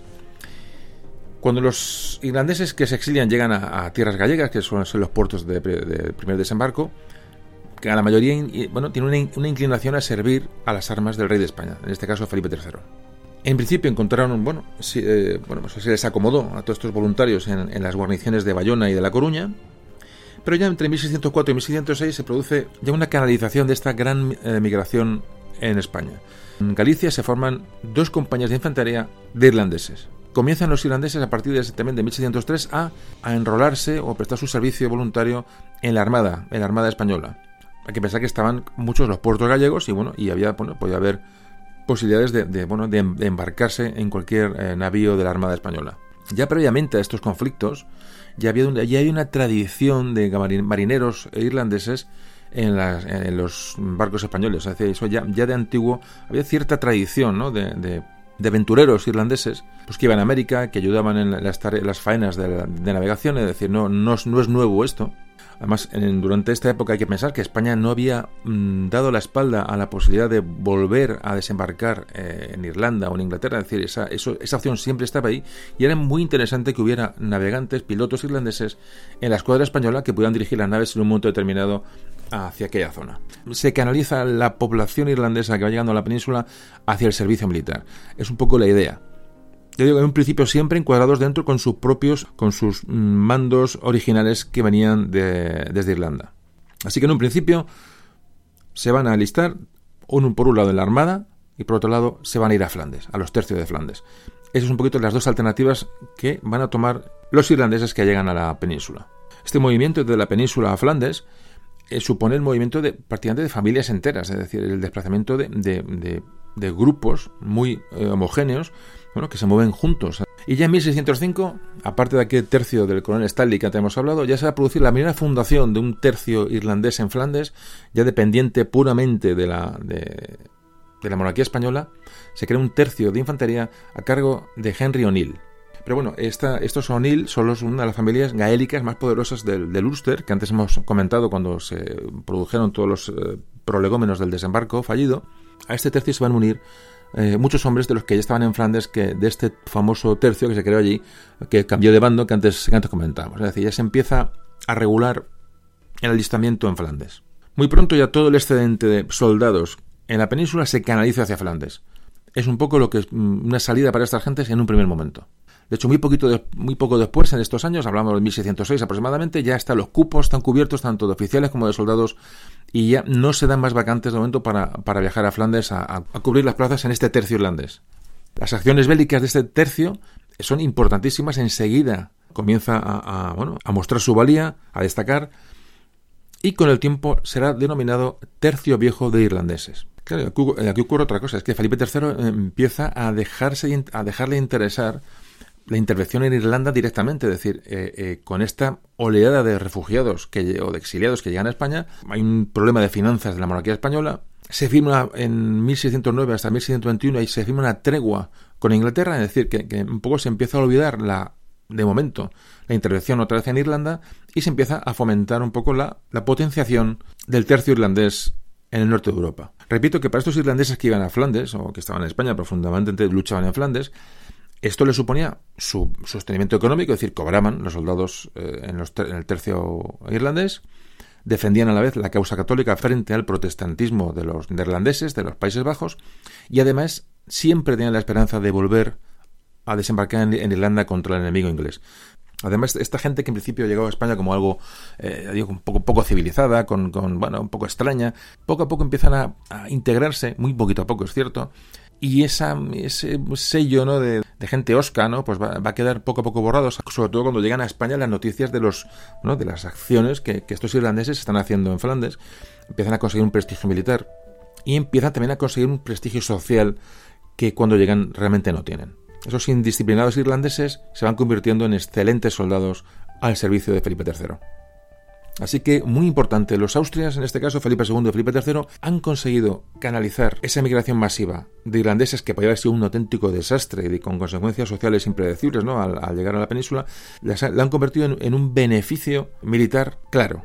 Además de todo esto, estos irlandeses conservaban su relación, sus vínculos con sus tierras de procedencia en Irlanda, por lo cual era, una otra fuente de información de, bueno, de cómo estaba aquello, qué sucedía en tierras irlandesas y sobre todo qué ocurría en la vecina Inglaterra. Se puede hablar de unos 7.000 irlandeses aproximadamente los que llegaron a servir hasta 1630. Cuando comienza la Guerra de los 30 años, a partir de 1618, bueno, pues estos eh, tercios irlandeses, paralelamente a los tercios puramente españoles, tienen que combatir en otras, en otras zonas. Llegan a combatir en, territorio alemán. En 1620 el tercio irlandés eh, combate en el Palatinado. Tomaron parte en la conquista de Breda, el famoso cuadro de Velázquez. Allá había irlandeses. Se van creando nuevos tercios. Se crea el, otro nuevo tercio en Flandes, que fue el de Thomas Preston que rivaliza con el tercio de, de O'Neill. O'Neill encabezaba un poco los soldados de la zona de Ulster y este Preston era la, de la zona más cercana a Dublín. Es decir, fijaos cómo ya empiezan a, a, sentarse definitivamente, incluso por zonas de orígenes, hasta el punto que este Thomas Preston es nombrado maestre de campo en 1634. Muy importante la integración que vamos viendo de los irlandeses en los tercios, famosos tercios de Flandes. Eh, fijaos, es, muy importante, muy importante cómo se le empieza a admitir prácticamente como, como uno más y llegan a ascender y llegan a tener eh, puestos de responsabilidad. El tercio O'Neill se destacó por la defensa de, Arras, muy importante, cuando estuvo sitiada en las tropas francesas, empieza la guerra con Francia, y repito, va subiendo el prestigio de las tropas irlandesas. Esa fiereza y esa, bueno, esa rudeza que, con la que ya han llegado se, había convertido en otra cosa después de un adecuado entrenamiento por los eh, militares españoles. De hecho, el grado de, compromiso de los irlandeses, y bueno, se puede demostrar por el número de bajas que tenían bueno, en los enfrentamientos bélicos, es decir, iban siempre en cabeza, viendo el número de bajas que tenían, uno se puede dar cuenta de la implicación y la importancia de estas tropas eh, dentro del ejército español. Llegaron, fijaos, a participar los irlandeses al comienzo del 17, de la época que estamos hablando, en la toma de la Arache en 1610 y de la Mámora en 1614, es decir, viajaron a África Estamos hablando de cosas muy importantes, ¿eh? además muy llamativas. Muchos se acabaron cautivos en Argel, o sea, se implicaron pues, como cualquier soldado español de la época. Es decir, la integración empieza, a ser importante. Hay momentos de, baja de, de alistamiento de irlandeses en los tercios porque, bueno, coincide muchas veces con revueltas en Irlanda, muchos regresaron a Irlanda, muchos soldados irlandeses se trasladaron a, otros escenarios de guerra, tenían que ser relevados para descansar, y por supuesto las bajas, los muertos, es decir, es, que eran unidades que se iban diezmando y ya os digo que además eran una de las unidades que más bajas tenían dentro de los tercios, es decir, eh, hubo momentos que había dificultad para reponer el material humano en estas unidades. Y sobre todo, llegamos a 1638 cuando la monarquía española tiene que hacer frente, aparte de los problemas en Flandes, a una, guerra en la península. Es decir, hay una guerra con Francia, hay que proteger el Cantábrico, hay que proteger los Pirineos. Se produce en este momento una rebelión en Cataluña que va a durar de 1640 a 1659. ya vamos avanzando, como veis, en el siglo XVII. Y sobre todo se produce la insurrección de Portugal que llevaría a la independencia de Portugal eh, bueno, que perdió con Felipe II. Bueno, la decadencia mm, que comienza en este momento con, de, la, monarquía española, la guerra en Flandes, eh, la guerra, la revolución portuguesa y ya digo la rebelión en Cataluña requieren tropas de vuelta a la península. Pues aquí en estos conflictos peninsulares de la bueno de la rebelión de Cataluña hablamos eh, sobradamente en el podcast de una historia de Cataluña, porque no podemos abarcar todos los temas porque si no bueno esto se haría eterno.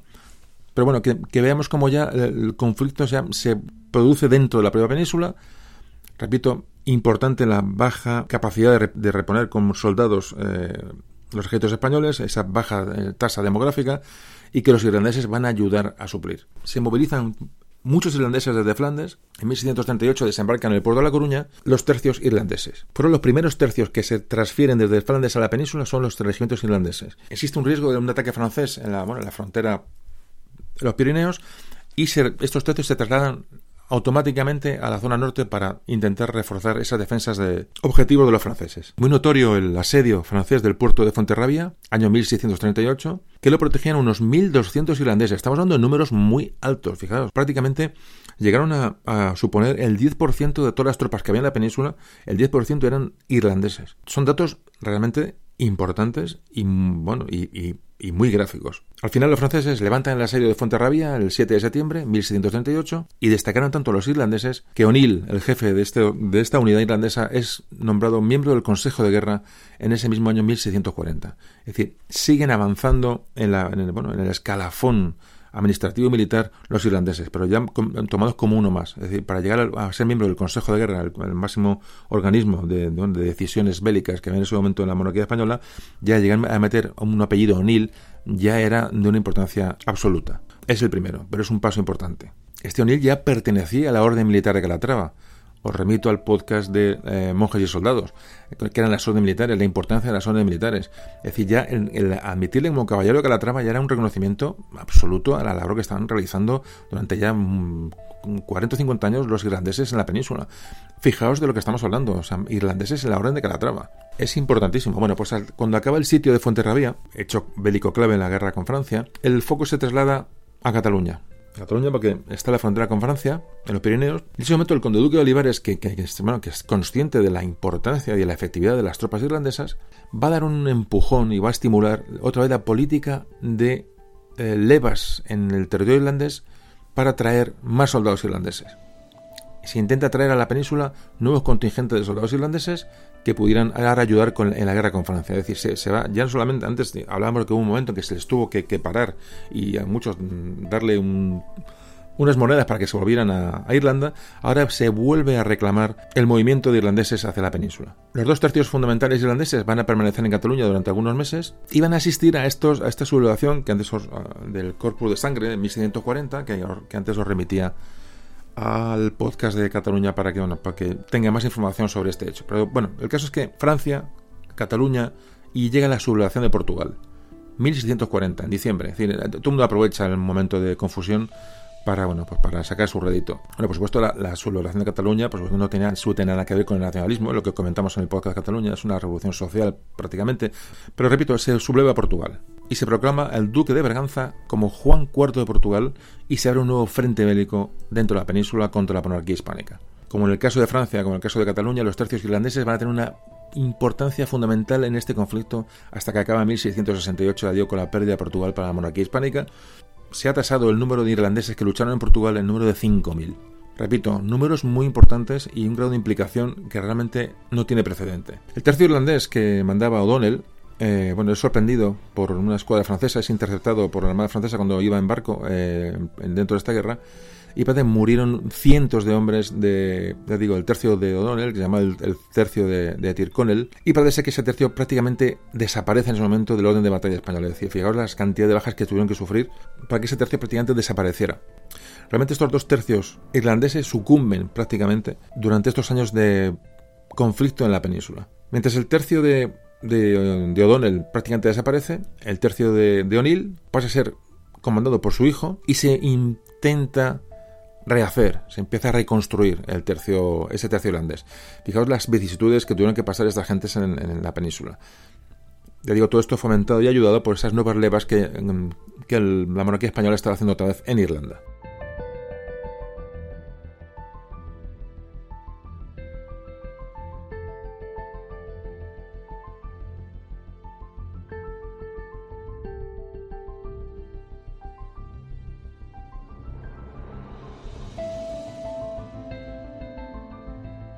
Y por supuesto, y a todos estos eh, problemas, conflictos bélicos en la península y en Europa que tiene en ese momento la monarquía de Felipe III, ahora se une que hay otro, otra rebelión en Irlanda, que en un momento hemos hablado, hablamos del año 1641, llevamos avanzando en el siglo XVII, entonces claro, los principales eh, nobles católicos irlandeses se unen eh, bueno, pues para apoyar esta revuelta en Irlanda, muchos quieren volver a Irlanda, de hecho muchos vuelven, muchos regresan, sobre todo esta parte de la nobleza, y esa, nobleza pues se llevaba a, bueno, a, mucha parte de, sus soldados. Es decir, hay un movimiento, sobre todo de Flandes, recordamos que estaba más cerca de Irlanda, el viaje es más corto, bueno, pues se embarcaban hacia, hacia Irlanda, lo que hace también durante los años 40, 50 del, del siglo XVII, hay una reducción también importante de efectivos eh, irlandeses dentro de los, de, los tercios.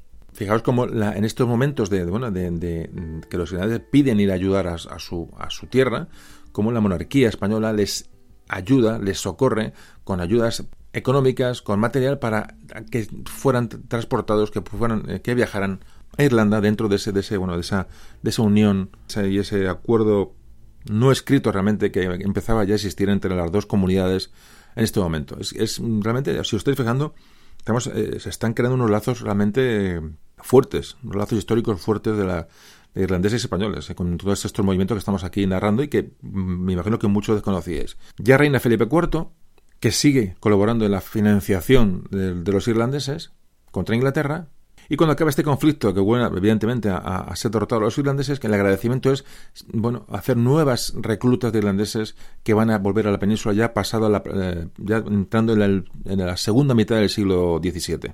Repito, ya estamos bajo el reinado de Felipe IV. De hecho, se llega a reunir un contingente de 8.000 hombres que son los que van a, integrarse de nuevo en el ejército español. Fijaos de los números que estamos hablando y, de ese y de esas idas y venidas, ¿no? De, ejércitos, de tercios hacia Irlanda, hacia España, hacia Flandes.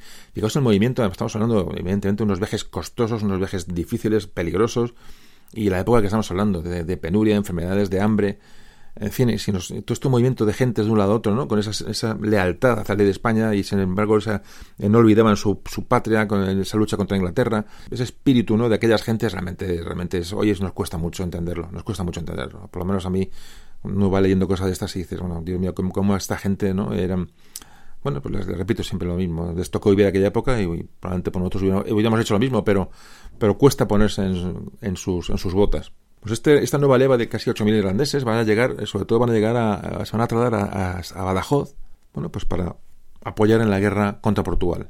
Evidentemente estos soldados no venían gratis, es decir, se pagaba un, precio por, por cada alistamiento, Es decir, ya se paga al, al, soldado que es alista, cosa que no ocurría en un principio. En un principio, cuando los irlandeses llegan a la península, venían prácticamente huyendo de la, de la persecución religiosa, venían huyendo del hambre, entonces, bueno, era diferente. Ahora ya mm, ha cambiado este concepto y ahora sí que se paga y se contrata a ese, a ese irlandés, pero evidentemente viene, viene con, bueno, con toda la normalidad, porque llevamos ya muchos años muchos muchos decenios de, irlandeses que han ido viniendo en la península desde el año desde que empieza el año 1600 aproximadamente incluso antes y hay una tradición una tradición de, ayuda una tradición de lealtad eh, ya digo entre entre las dos las dos comunidades y sin olvidar y lo repetiré varias veces el interés que tenía España en estos soldados que le iban a solucionar, eh, bueno, iban a, formar parte de un ejército en el cual España no tiene capacidad de reposición humana. Es mm, fundamental. En los años 40-50 del siglo XVII, más o menos entre el 5 y el 10% del total del ejército de la monarquía en la península era irlandés. Eran irlandeses. Más datos. Entre los años 1650 y 1655 se calcula que unos 20.000 irlandeses llegaron a los ejércitos de la monarquía española. Una de las mayores cifras alcanzadas. 20.000 soldados se alistaron en periodo aproximadamente de 5 o 6 años. Es una barbaridad. Una vez que acaba el conflicto en Cataluña, bueno, pues eh, eh, eso facilita el traslado de tropas irlandesas desde la zona de los Pirineos y Cataluña hacia Portugal. La guerra con Portugal se, bueno, se va, a intensificar y esto va a provocar bueno, pues una, serie de, bajas ¿no? en, los, tercios irlandeses.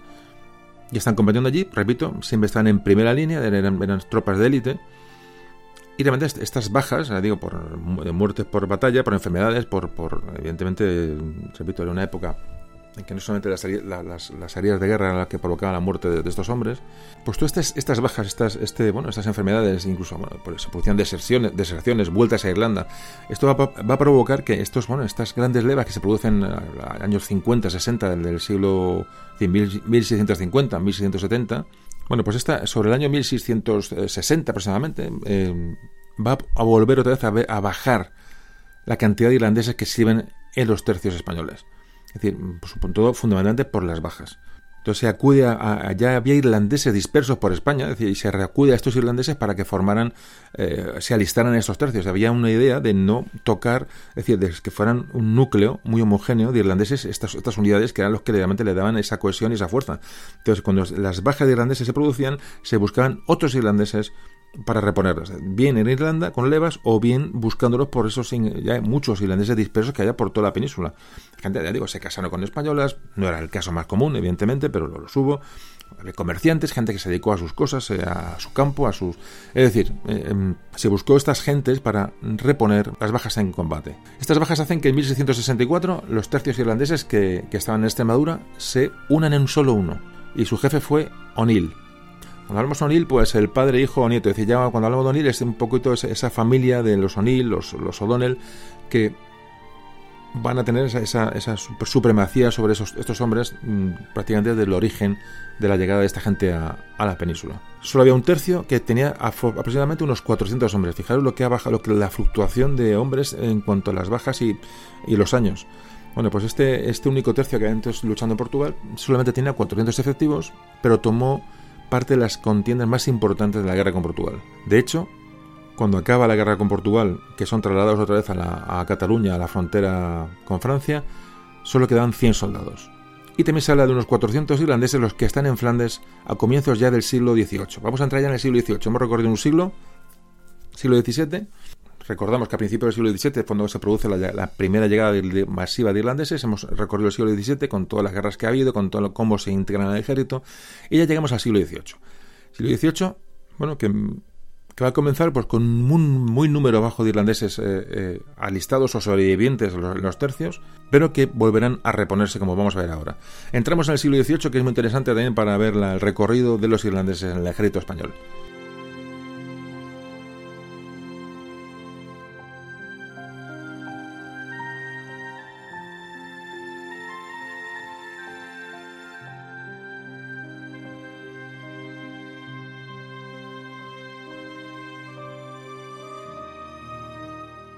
En el siglo XVIII se va a producir realmente la máxima afluencia de irlandeses a la península.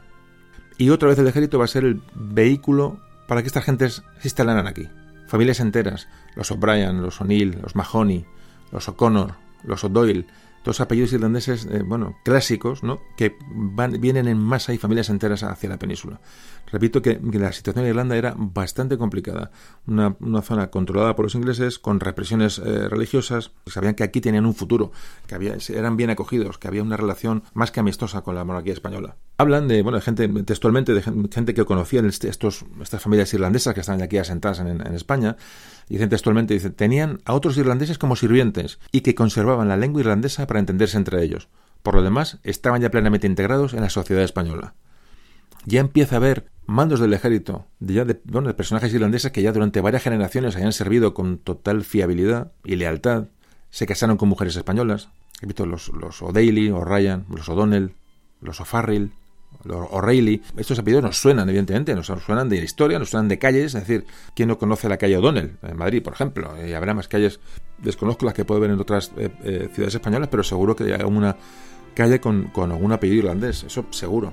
Bueno, hay que hablar que en a principios del 18 la clave de este siglo es la guerra de sucesión española. Creo que hemos hablado alguna vez muy en concreto de ello. Creo que en el programa de Blas de Lezo hablamos sobre la guerra de sucesión, sobre el origen.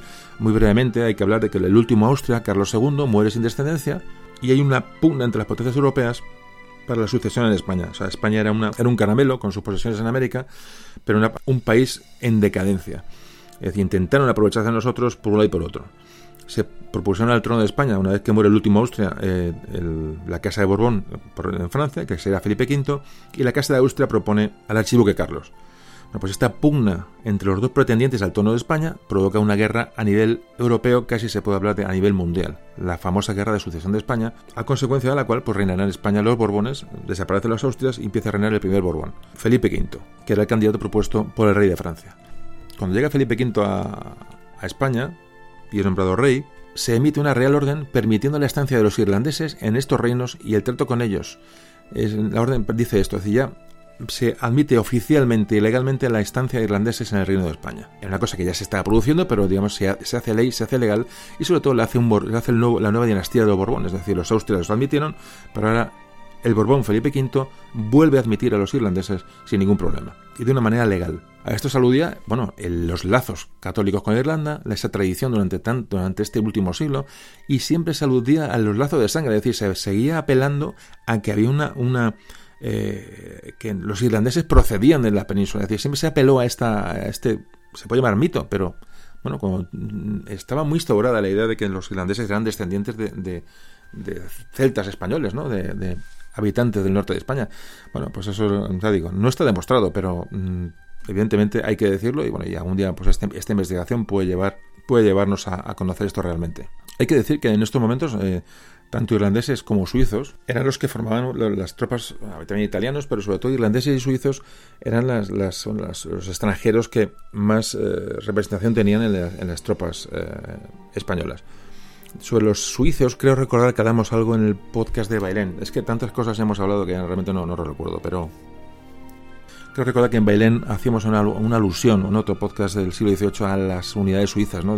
católicos suizos, muy parecido al, origen irlandés, ¿no? católico, pero no, tuvieron mm, esa repercusión en número que tuvieron los irlandeses. Pero bueno, irlandeses y suizos, digamos, fueron los más, los más las tropas eh, extranjeras más importantes.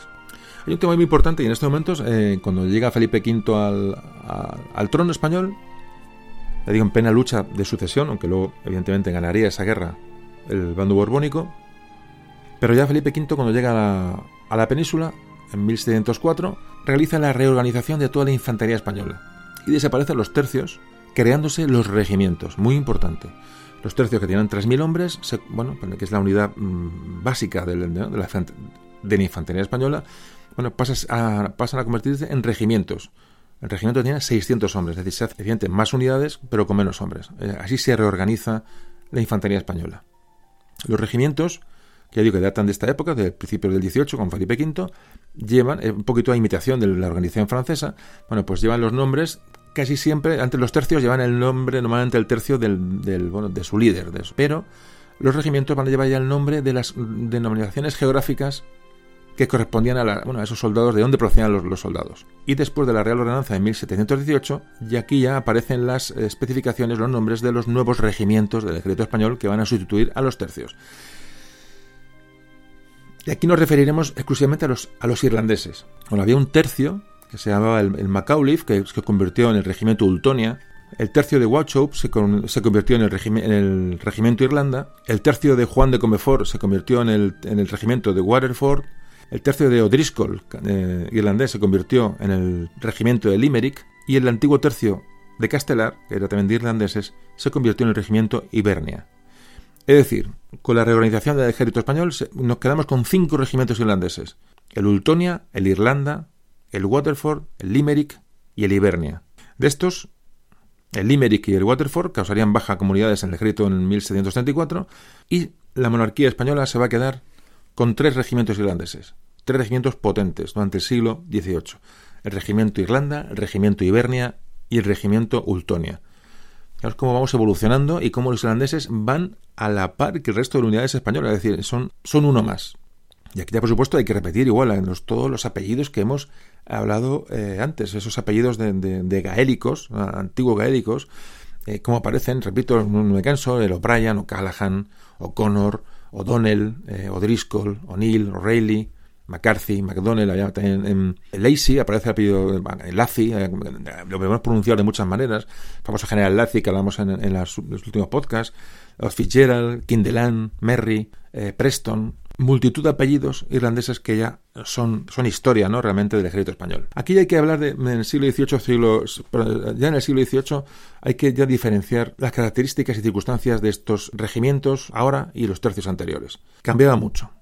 En un principio, los primeros tercios irlandeses, que de los que hemos hablado hasta ahora, durante el siglo XVI y primera mitad del XVII, casi llegando al XVIII, eran principalmente de un origen irlandés gaélico, de los primeros irlandeses había muchos lazos de, parentesco entre los señores de los, tercios y sus soldados, y venían, digamos, esa estructura social ya trasladada de Irlanda a, a España o a la península.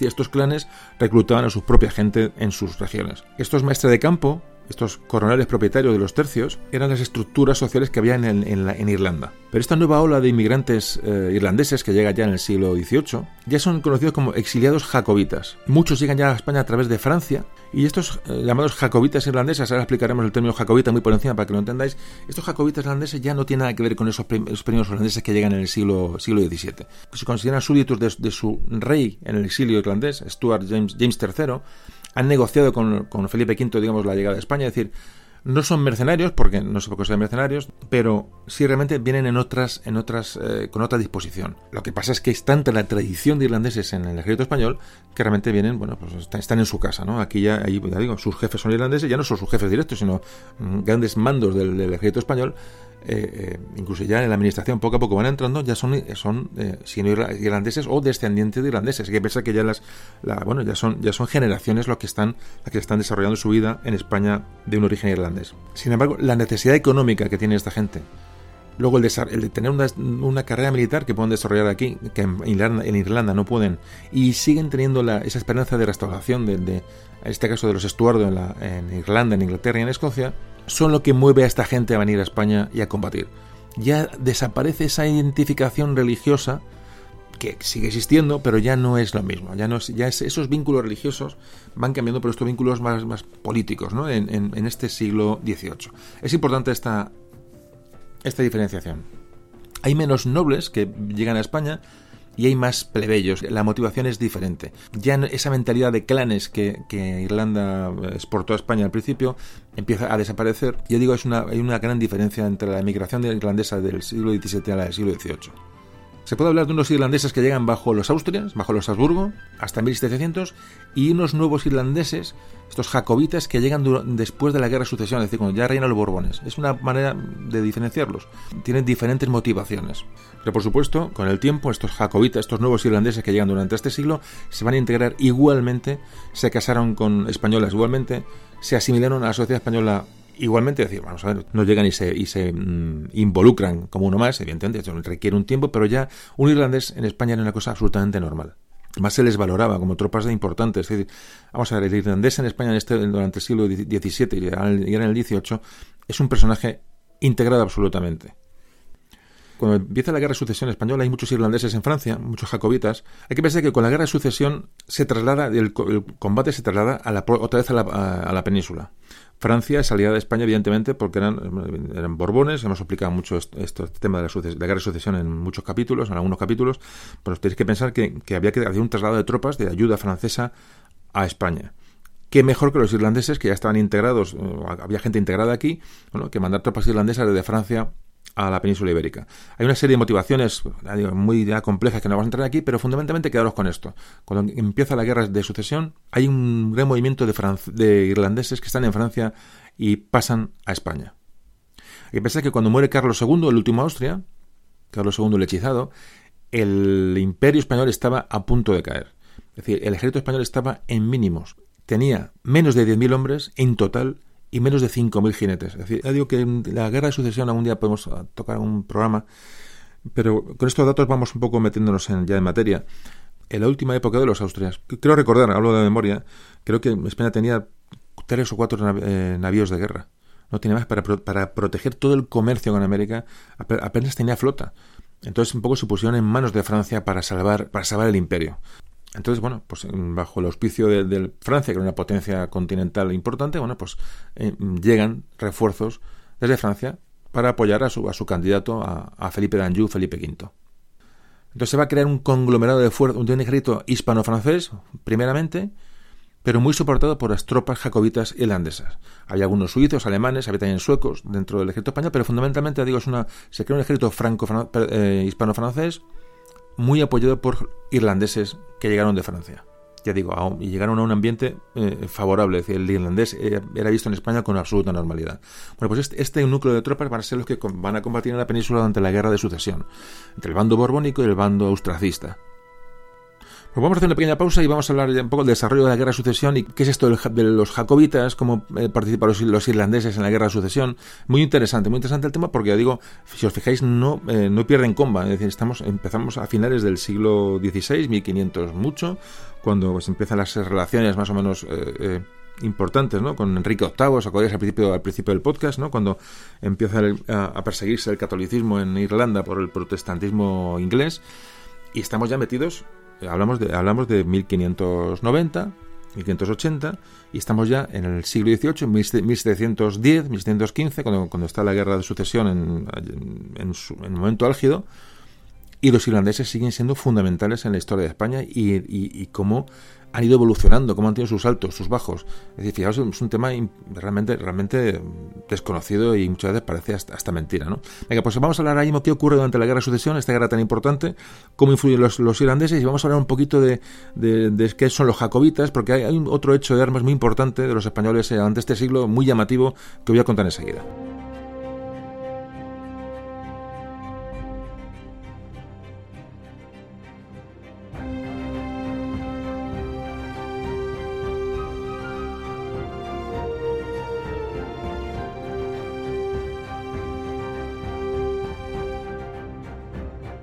Bueno, pues vamos a hablar de la participación de los irlandeses durante la Guerra de Sucesión Española, esta importante guerra que sacudió prácticamente a toda Europa, como antes comentábamos. Hay que decir que al mando de la brigada irlandesa, que estaba en este momento en el norte de Italia, estaba el duque de Berwick. Por supuesto, como en todas estas acciones de los irlandeses, se ganó pues, todos los honores del ejército franco-español desde un principio. Y es en este momento cuando Felipe V, bueno, pues que acaba de llegar al trono español desde Francia, se da cuenta de la importancia de estos regimientos extranjeros, de estos regimientos irlandeses que ya conocía muy bien desde en Francia, y va, a empezar a, eh, bueno, a plantearse crear regimientos propios bajo la corona española. Algunos regimientos eh, irlandeses que estaban en Francia ya habían sido transferidos a Extremadura durante la guerra de sucesión que se está librando también en la península.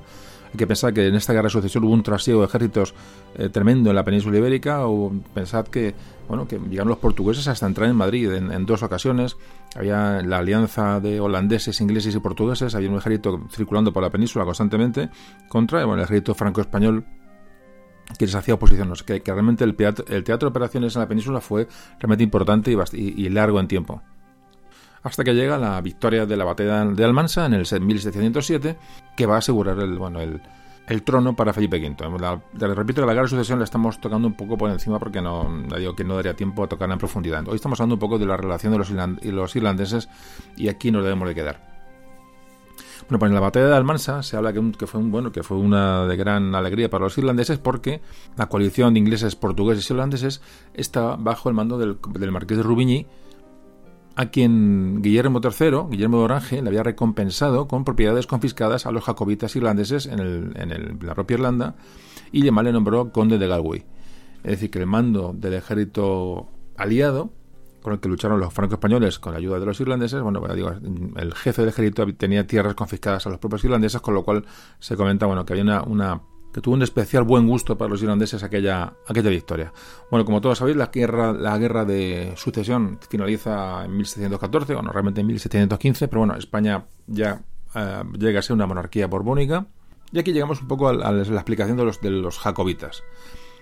Vamos a hablar un poquito de estos jacobitas porque es muy, es muy interesante. Los, que había irlandeses jacobitas, había escoceses jacobitas que van a entrar ahí en liza y que, que interesa mucho para esta, historia de principios ya entrado en el siglo XVIII. Hay que pensar que a principios del siglo XVIII Escocia era un reino independiente que se había unido al de Inglaterra hace poco, hace unos años, bueno, configurando el Reino Unido.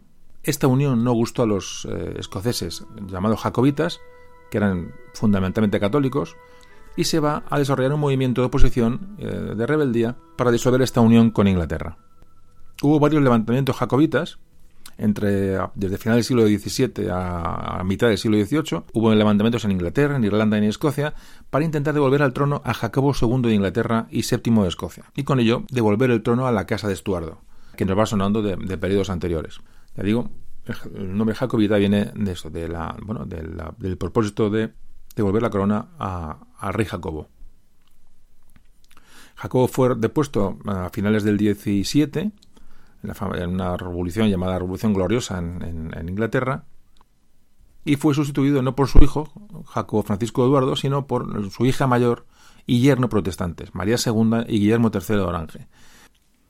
Así que, como te comentamos, a principios del siglo XVIII, Inglaterra y Escocia se unen en un solo reino y va a reinar Jorge I. Siguieron las revueltas sobre todo fundamentalmente en Escocia, para que tuvieran un rey católico y sobre todo la independencia de Inglaterra, y ya repito, para devolver el trono a Jacobo. El primer levantamiento jacobita tuvo lugar en 1715, que fracasó. El segundo levantamiento jacobita fue en 1719, pocos años después de acabar la Guerra de Sucesión Española, cuando ya Felipe V reinaba en España. Hay que recordar que a raíz de esta guerra de sucesión España pierde Menorca y Gibraltar a manos británicas, y entonces ya le empieza a rondar la, idea a Felipe V esa vieja idea que ya tenían eh, sus antecesores Felipe II y Felipe III hace ya unos años de intentar desembarcar en Inglaterra. En este momento, lo que Felipe II intentó y, Felipe III en, Kinsale, en Irlanda, bueno, pues empieza a rondar la cabeza a Felipe V de ayudar a los escoceses, a los, a jacobitas y llevar a cabo un desembarco en, esta vez en Escocia. La idea era desembarcar en Escocia y una vez consolidadas las posiciones, junto con los jacobitas escoceses, atraer al norte las tropas inglesas y, una vez que el grueso inglés estuviera al norte, hacer un segundo desembarco en Gales, al oeste de Inglaterra, para luego dirigirse hacia Londres siempre con la idea de restaurar a los católicos en el trono de Inglaterra.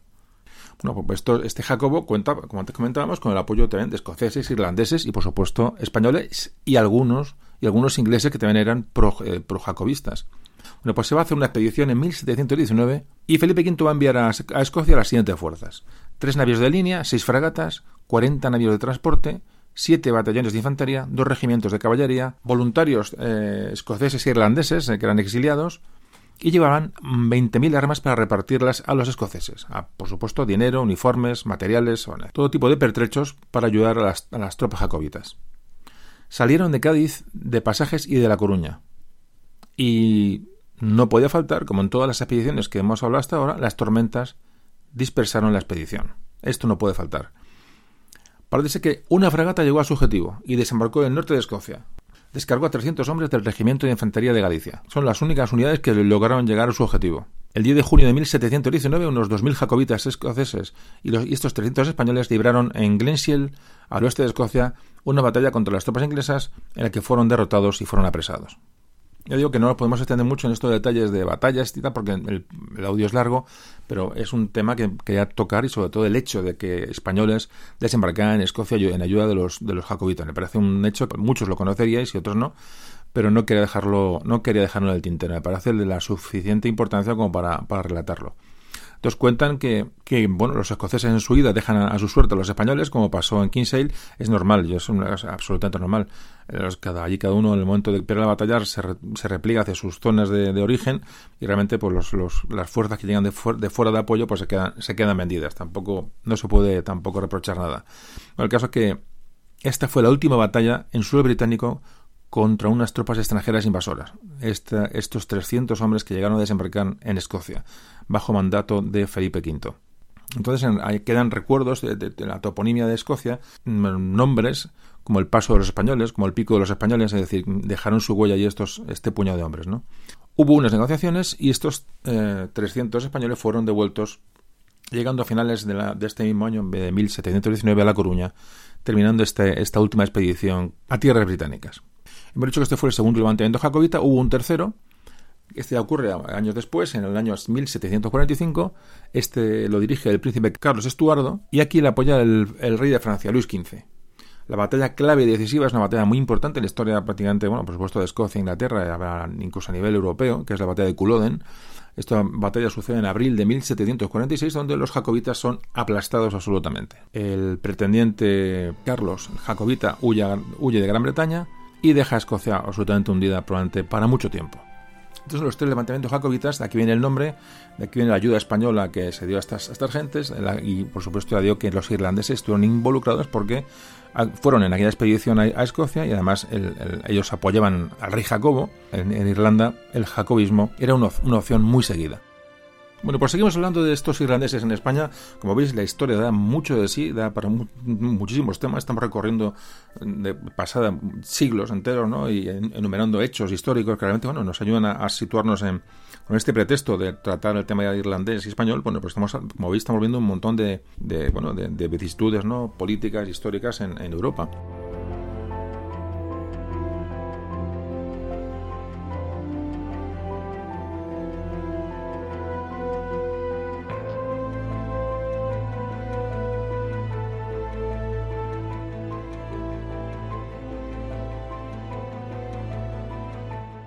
En 1718 de forma la, Brigada Irlandesa del ejército de Felipe V, con tres regimientos, el regimiento Ibernia, el regimiento Ultonia y el regimiento Irlanda. En principio esta Brigada Irlandesa va bueno, a hacer labores de seguridad y de orden, y orden interior dentro de la, península, y durante la guerra que va, se va a producir, de la llamada Guerra de la Cuádruple Alianza entre 1718 y 1720, bueno, pues lucharon prácticamente pues, pues, mucho en Italia, el Ultonia estuvo en Messina, el regimiento Irlanda también estuvo en Monte San Juan, el Ibernia estuvo en Palermo, con muchísimas bajas. Acabó esta guerra y se produce el Tratado de Viena en 1725 y Felipe V piensa que es el momento oportuno para recuperar Gibraltar. Recuerdo, Gibraltar se perdió durante la Guerra de Sucesión muy poquitos años antes, lugar estratégico. Muy pronto tiene el pretexto porque empieza una guerra anglo-española, una más, y en este conflicto eh, tanto el regimiento Irlanda como el Ibernia como el Ultonia sirven durante el sitio de Gibraltar. Si existe Gibraltar, como podéis imaginar, pues no se llegó a, recuperar. Fijaos que un poquito más adelante, en 1732, hay irlandeses los, del regimiento Irlanda y el regimiento Ultonia participan en la reconquista de Orán y estuvieron allí de guarnición. Fijaos que hay irlandeses en, el norte de África. Imaginarse allí en aquella zona desembarcando, como digo yo, rojos.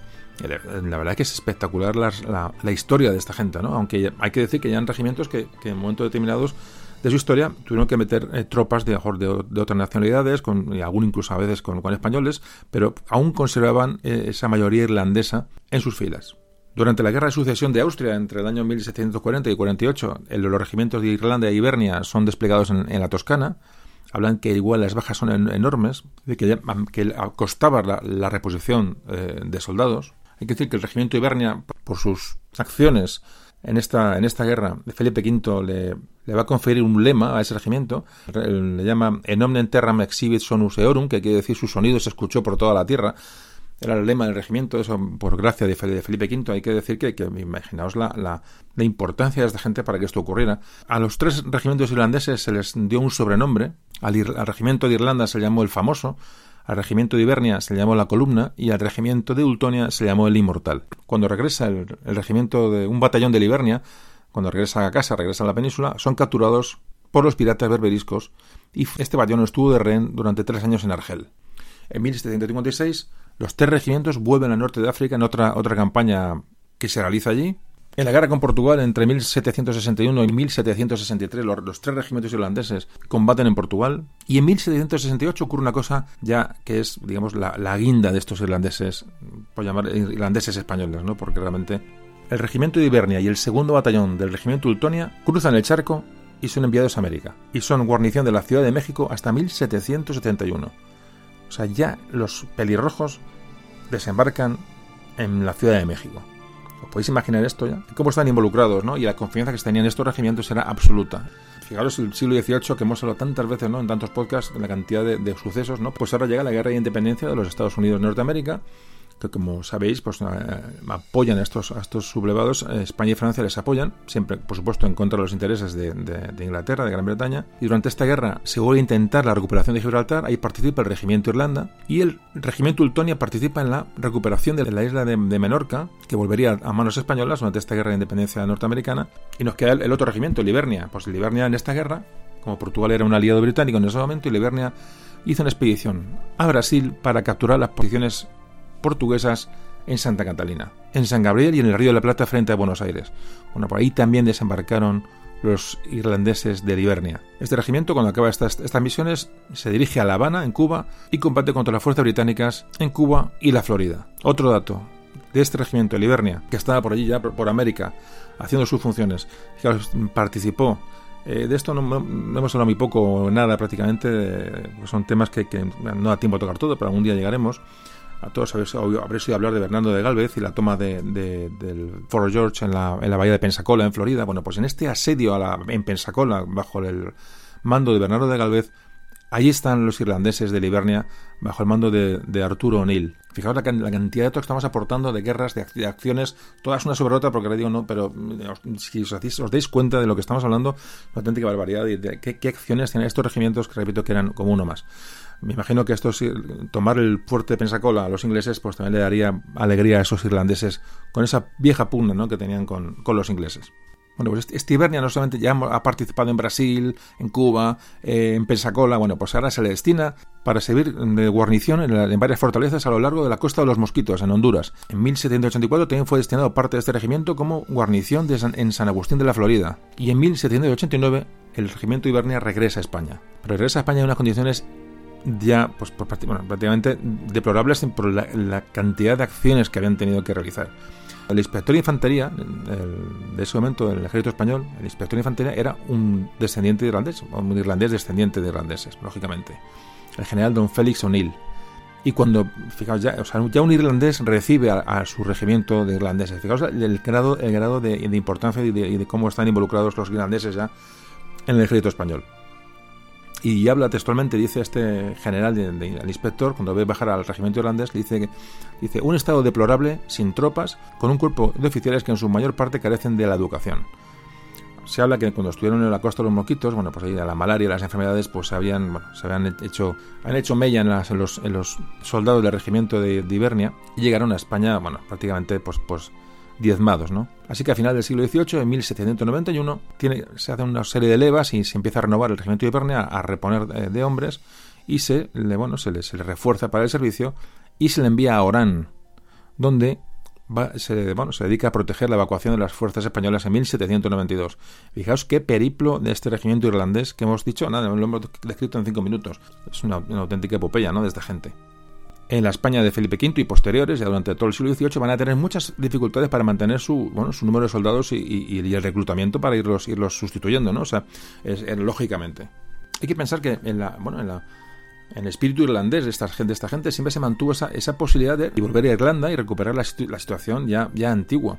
Lo que ocurre que ya en Irlanda las penas o sea, la, persecución del catolicismo y las penas a las que habían sometido estos gente que se puede venir a, España, pues ya tiene problemas porque realmente las, penas eran grandes, si eran, sorprendidos eh, abandonando la isla. Así que los pocos irlandeses que logran ya salir de allí para alistarse a los, a los regimientos españoles lo hacen de forma, bueno, muy, con, con, cuentagotas realmente, ¿no?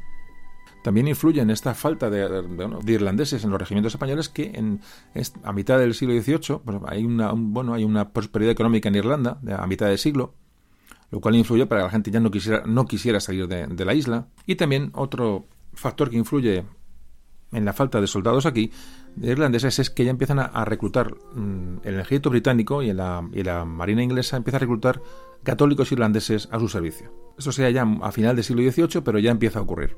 Es decir, que ya para, para, a los irlandeses para buscar un empleo militar, un sustento y la aventura y los viajes, pues ya lo, tenían enfrente, en, puedan, alistarse en el ejército británico, con lo, en el ejército inglés, con lo cual, bueno, pues deja de ser tan atractivo el, llegar hasta España, hasta Francia u otros países para, para efectuar digo, estas, estos alistamientos. Repito que todo esto que hemos visto ahora mismo es lo que hace más difícil reponer los soldados que van perdiendo los regimientos irlandeses en España. Entonces, a medida que estos soldados irlandeses ya no se pueden reponer, pues van siendo reemplazados sobre todo pues, por italianos, flamencos, eh, balones, alemanes, incluso algún español para mantener la fuerza de, estos tres regimientos.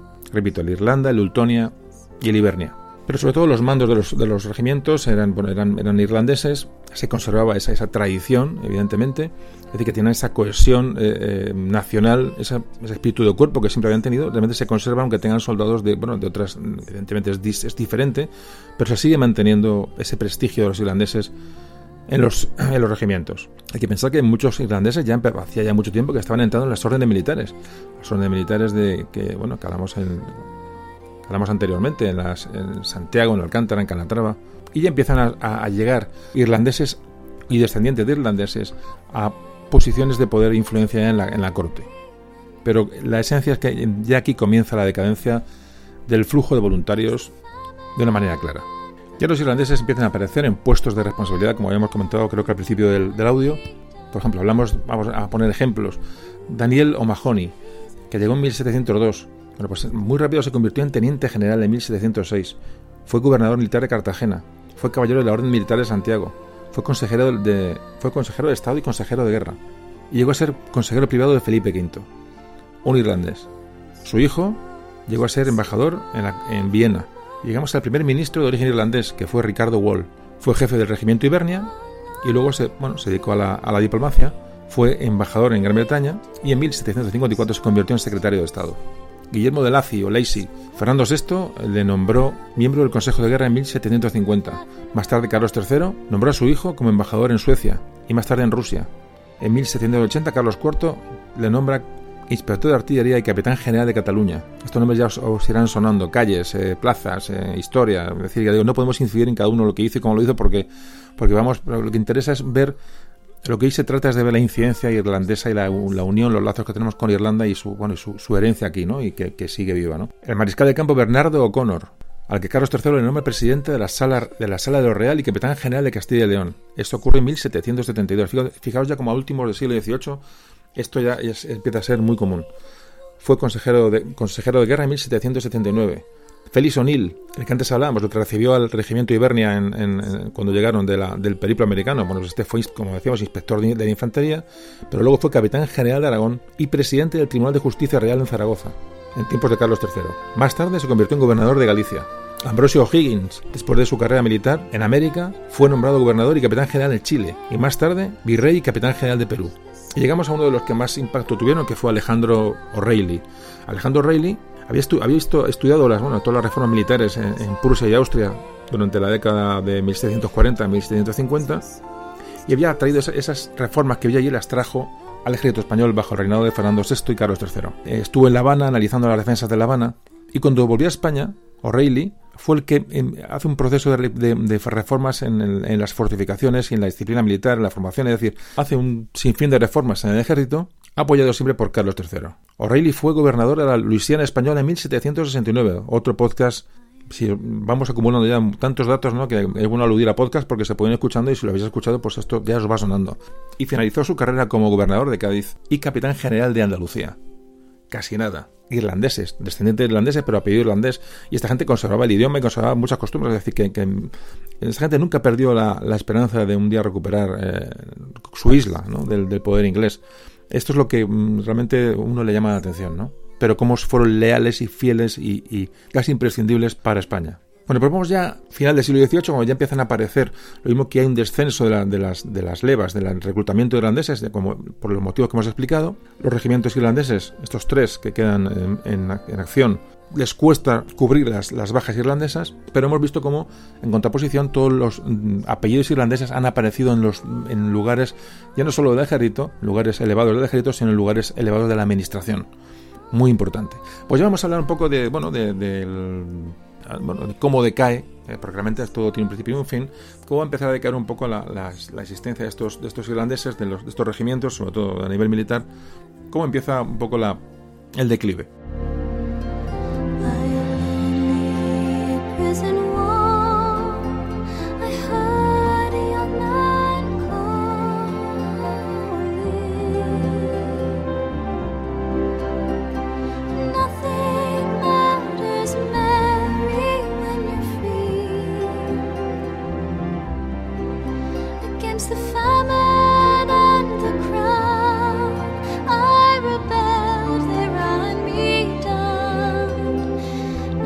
Ya estamos a final del 18, principio del 19. Esto quiere decir los que ya tenéis eh, el bagaje histórico de aquí. ¿no? Hemos hablado tanto de esta época, ¿no? de la Revolución Francesa.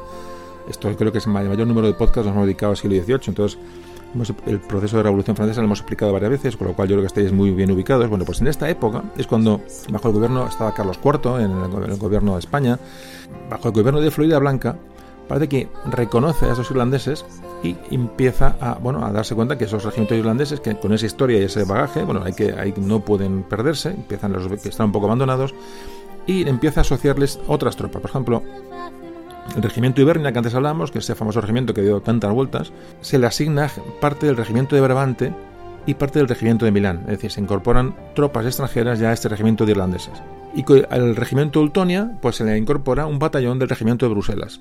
O sea, se van ya, digamos, bueno, mezclando tropas eh, de origen foráneo en estos regimientos pues, para seguir dando ese cariz ¿no? diferente ¿no? de, tropas de tropas extranjeras. Como sabéis, en la famosa después de la Revolución Francesa, cuando se, hay una guerra contra la Convención Francesa, os acordáis en el antiguo régimen, cómo España reacciona y cómo se declara la guerra a la Francia revolucionaria. Bueno, pues en esta, en esta guerra contra Francia, que, en la cual se acude hacia los Pirineos, pues aquí eh, el famoso general eh, Ricardos eh, se le manda a Cataluña para invadir Francia el regimiento Ibernia, que opera en la, en la comarca del Rosellón. Durante esta guerra también el Ultonia no va hacia esa zona, sino que se le asigna para um, guarnecer las, la, bueno, el litoral gallego fundamentalmente en el Ferrol, y el regimiento Irlanda, el tercero en discordia, es desplegado en el norte de África, en el año, el año 1792.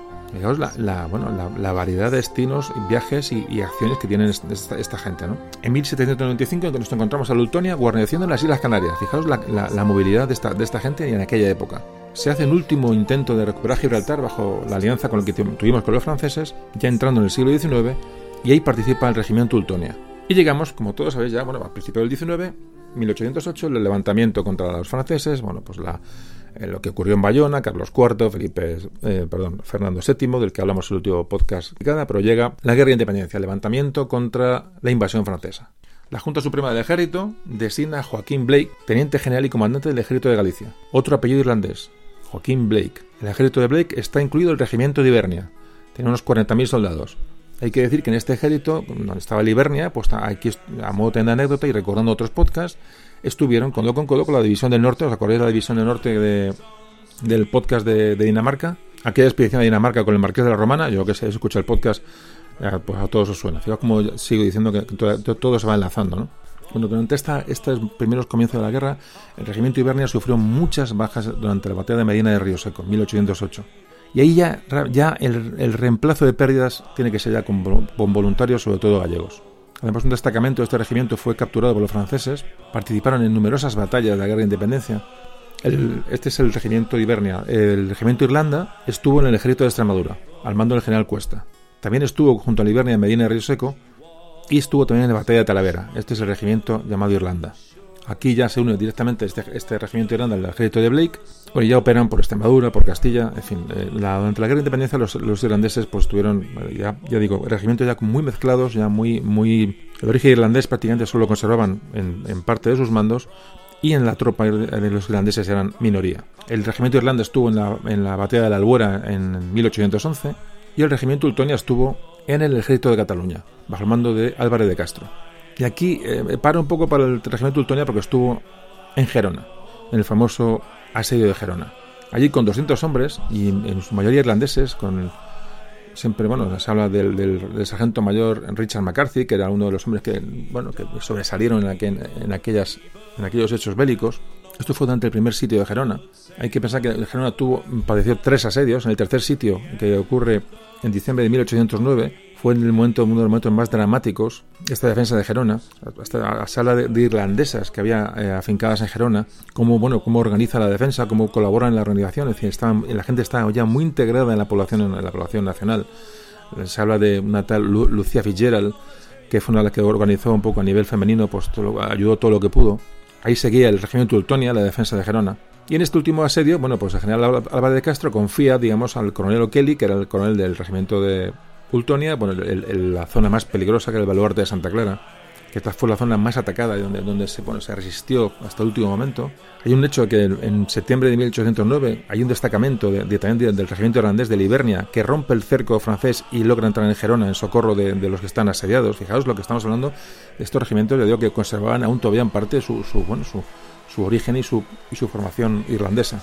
Cuando se rinde Gerona en diciembre de 1809, los regimientos de Ibernia y estos, eh, o sea, que estaba allí y esa, esa, facción de Ibernia, pues prácticamente estaban destruidos, es decir, las bajas eran enormes y estos regimientos prácticamente estaban, estaban deshechos. Cuando cae Gerona, la mayoría de los supervivientes de estos irlandeses fueron hechos prisioneros y, fueron a Francia. Algunos, eh, bueno, se escaparon, pero muy pocos. El Ultonia se medio reconstruyó al mando del coronel Sarsfield y sigue luchando en la zona de Cataluña hasta el fin de la guerra de independencia. Estuvo en Tarragona, en Vic, uno de sus batallones fue capturado en Figueras, se volvió a reagrupar el Ultonia, esta vez bajo el mando de su último jefe de origen irlandés, eh, un coronel que se llama Vincent McGrath, y este Ultonia tuvo, bueno, pues digamos, el honor de participar en la última batalla donde se rindieron las fuerzas del mariscal Suchet en Cataluña, Lérida, en 1814, ya en plena retirada. Bueno, eso es un poco lo que estamos hablando, ya digo que son datos militares, fechas, pero si os estáis fijando, todo lo que hemos hablado es, son datos que, se meten todos en una, bolsa y, realmente cuesta trabajo pensar ¿no? que estos regimientos irlandeses que nacieron a raíz de aquella batalla de Kinsale, os acordáis ya que queda muy lejana, ¿no? con Felipe II, bueno, Felipe III mejor dicho, eh, que todo comienza ahí, ¿no? Es esas migraciones irlandeses, cómo se integran, de qué manera se integran esta, estas gentes en, al servicio de la, de la corona española. Es una auténtica, es un hecho realmente insólito.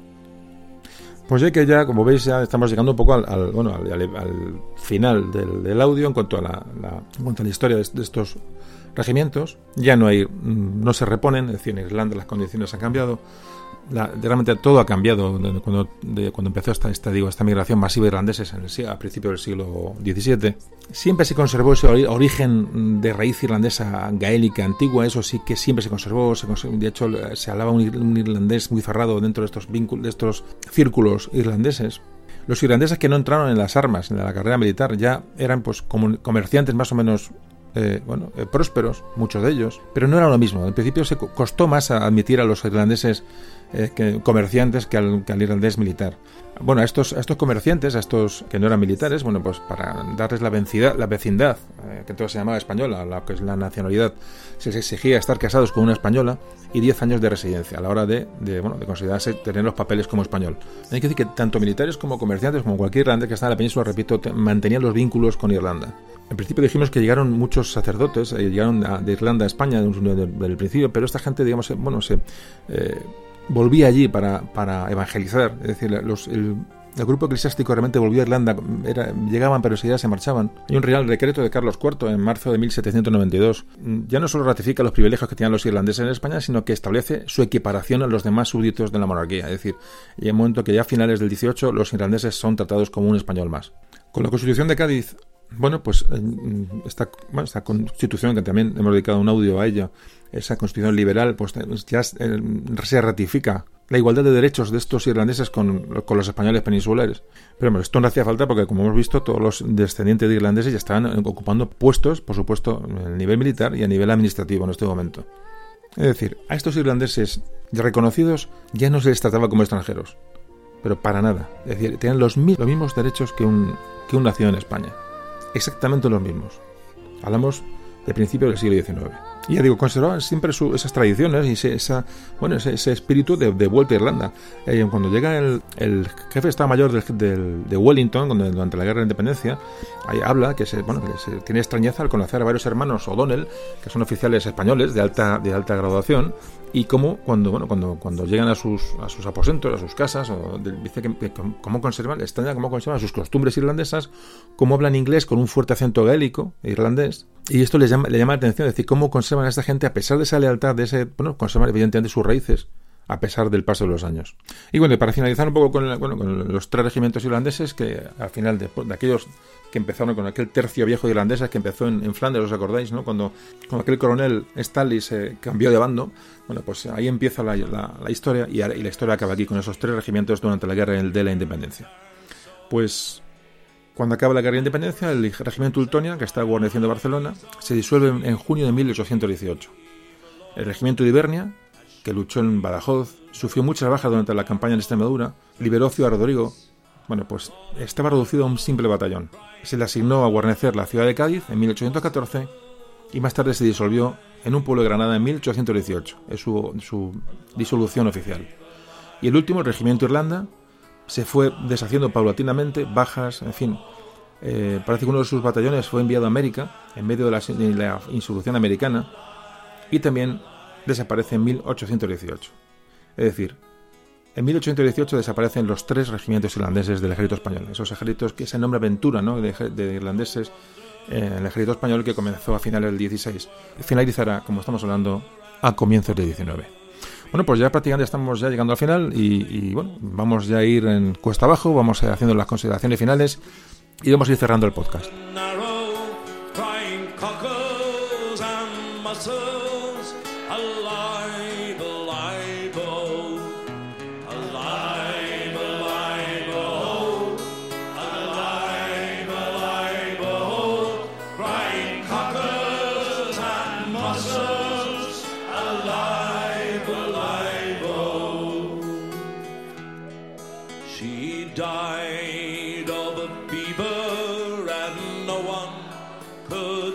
Entonces, cuando el conde Duque Olivares eh, hablaba de, bueno, de reclutar extranjeros, faltaban soldados en los ejércitos españoles, estaba, se estaban desangrando en Flandes, en la guerra en la península, es decir, en América. Fijaos lo difícil que fue mantener el imperio en aquel momento. Bueno, pues el conde Duque Olivares habla de reclutar soldados extranjeros y dice textualmente que por todos los caminos que se pueda se nos envíe gente de naciones, no siendo ninguna más a propósito que la irlandesa.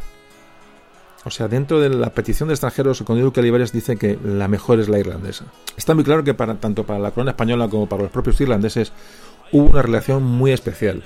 Eh, había intereses antiguos, intereses mutuos y hubo un compromiso mutuo para que esto funcionara. La corona española siempre reconoció a los irlandeses un amplio abanico de derechos y los irlandeses respondieron con una fidelidad dinástica absoluta. Y hay que decir que esta relación, esta buena relación, funcionó igual tanto con los austrias como con los Borbones. Sí, a modo un poco más anecdótico, hay que decir que, bueno, que los intentos de ayuda de España e Irlanda, relacionados con, estos movimientos de, inmigración, se crearon los llamados colegios irlandeses, los cuales en principio estaban orientados a formar sacerdotes irlandeses para que volvieran a su isla a ejercer con sus feligreses y para poner freno pues, a, esa, ese avance del, del anglicanismo en la isla irlandesa. El primero que se fundó fue en Valladolid en 1590 y luego, pues, luego hubo varios colegios irlandeses de la península. El colegio irlandés es de Alcalá, el de Santiago de Compostela, el de Madrid, el de Lisboa, el de Salamanca. Es decir, eh, fijaos el asentamiento de esta gente eh, en la península. Luego, digamos, la, integración de esta élite social irlandesa que, que, venía a España dentro de las estructuras monárquicas de a través de los tiempos, también benefició a la corona siempre porque eran leales, eran fieles. Luego Irlanda nunca fue dejada a su suerte, jamás. De hecho, esa emigración de irlandeses eh, a la desesperada pudo ser un auténtico desastre, pero fueron recogidos, fueron ayudados y esto evitó pues, realmente un desastre para estas gentes. Luego hay que decir que de los de los bueno, ¿qué nos ha quedado de, de, los irlandeses? Pues muchos, muchos apellidos, por supuesto, hay que decir que cuando los primeros irlandeses llegaron a, la península, bueno, pues la burocracia castellana pues, bueno, está, no está acostumbrada, evidentemente, a los nombres eh, gaélicos o ingleses, ¿no? en inglés. entonces, bueno, la gente que escribía, esta gente que llegaba, los escribían como los oían fonéticamente. pero hubo, nombres muy, muy graciosos. Por ejemplo, por el caso de, uno de los primeros irlandeses de, que llegaron a España, que se llama Robert Burke. Bueno, pues Robert Burke se le inscribió como Roberto Burgos directamente. O sea, allí el, paisano que estaba tomando nota de esta gente que llegaba el nombre, se lo decía en inglés o en gaélico y apuntaba tal y como le sonaba. Es decir, eso se, bueno, hubo un, ahí tenéis, por ejemplo, también al, último virrey de Nueva España, que eh, se, se le llamaba Juan O'Donoghue. Juan O'Donoghue era Juan O'Donoghue. Era un apellido irlandés transformado. O sea, O'Donoghue, o sea, O'Donoghue. O sea, así se llamaba, de hecho, de hecho, así se le conoce. O sea, pues como esto, mil casos, además, de uno estudia las, las, los cambios, las transformaciones de los apellidos irlandeses al, castellano, cómo se les castellaniza, realmente uno se pasa un rato, un rato agradable porque es, bastante gracioso ver la transformación, ¿no? Pues, pues como esto, bueno, podéis, si, si os metéis un poco en el tema, os, además es muy gracioso ver cómo los cómo se castellanizan los apellidos irlandeses. De hecho, hay muchos apellidos, seguramente, que, que nos parezcan normales, provengan de, de estas gentes, ¿no? Ah, hay muchos, muchos casos. Y bueno, eh, con este, una pequeña anécdota vamos ya estamos acabando. Y ahora sí que ya vamos a cerrar el audio de hoy.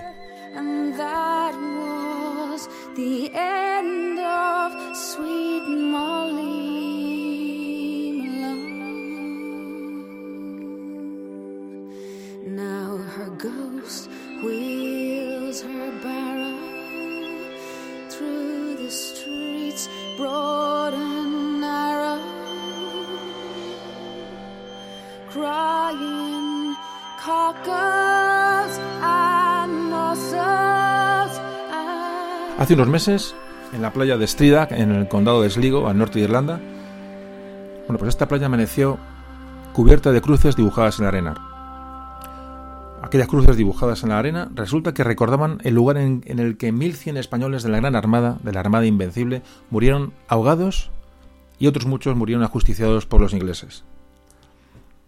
Aquel hecho en Irlanda fue un hecho muy famoso, pero aquí es bastante desconocido. Hay que pensar que esos 1.100 hombres que murieron en aquellas playas formaban parte de otros entre 10.000 y 20.000 que pudieron perder la vida en aquellos eh, fatídicos días. Bueno, pues este suceso histórico se recuerda desde hace años, pues se hace un festival celta, hay actividades eh, populares y la organización de este evento lo ha denominado al acto Recordando a la Armada. Bueno, pues allí se reunieron más de mil personas, muchos niños, hicieron se hizo un homenaje póstumo a los fallecidos de la Armada Española. Un grupo de buzos depositaron una corona con flores rojas y amarillas en el lugar donde, donde se cree que, que naufragaron tres navíos en, aquellos días. Se hundieron la Labia, la Juliana y el Santa María de la Visión, los tres navíos españoles que una tormenta los hundió frente a aquellas costas. Hablamos de 1588, repito, la, grande y felicísima armada. Ahí se hicieron simulaciones de desembarcos o con críos, en fin. Y ya digo, eh, se grabaron en la playa mil cruces con rastrillos. Hubo banderas españolas, hubo gaitas gallegas, esa unión celta. Es decir, choca, choca bastante pues esta, esta noticia. También se homenajeó al capitán Francisco de Cuya, del que hablamos al principio, cuando se organizó el ataque a, a Kinsale, bueno, uno de los hombres que estaban allí, eh, eh, bueno, ayudando a organizar la, invasión. Estos mm, supervivientes de la, de la Armada. Bueno, pues esta asociación llamada Grange and Armada Development eh, tiene la misión, según sus estatutos, de rememorar el naufragio de los buques españoles en Irlanda durante aquellas fechas y conmemorar y recordar, como dice textualmente, a todas esas pobres almas perdidas. Hay un centro de interpretación allí de la Armada Española.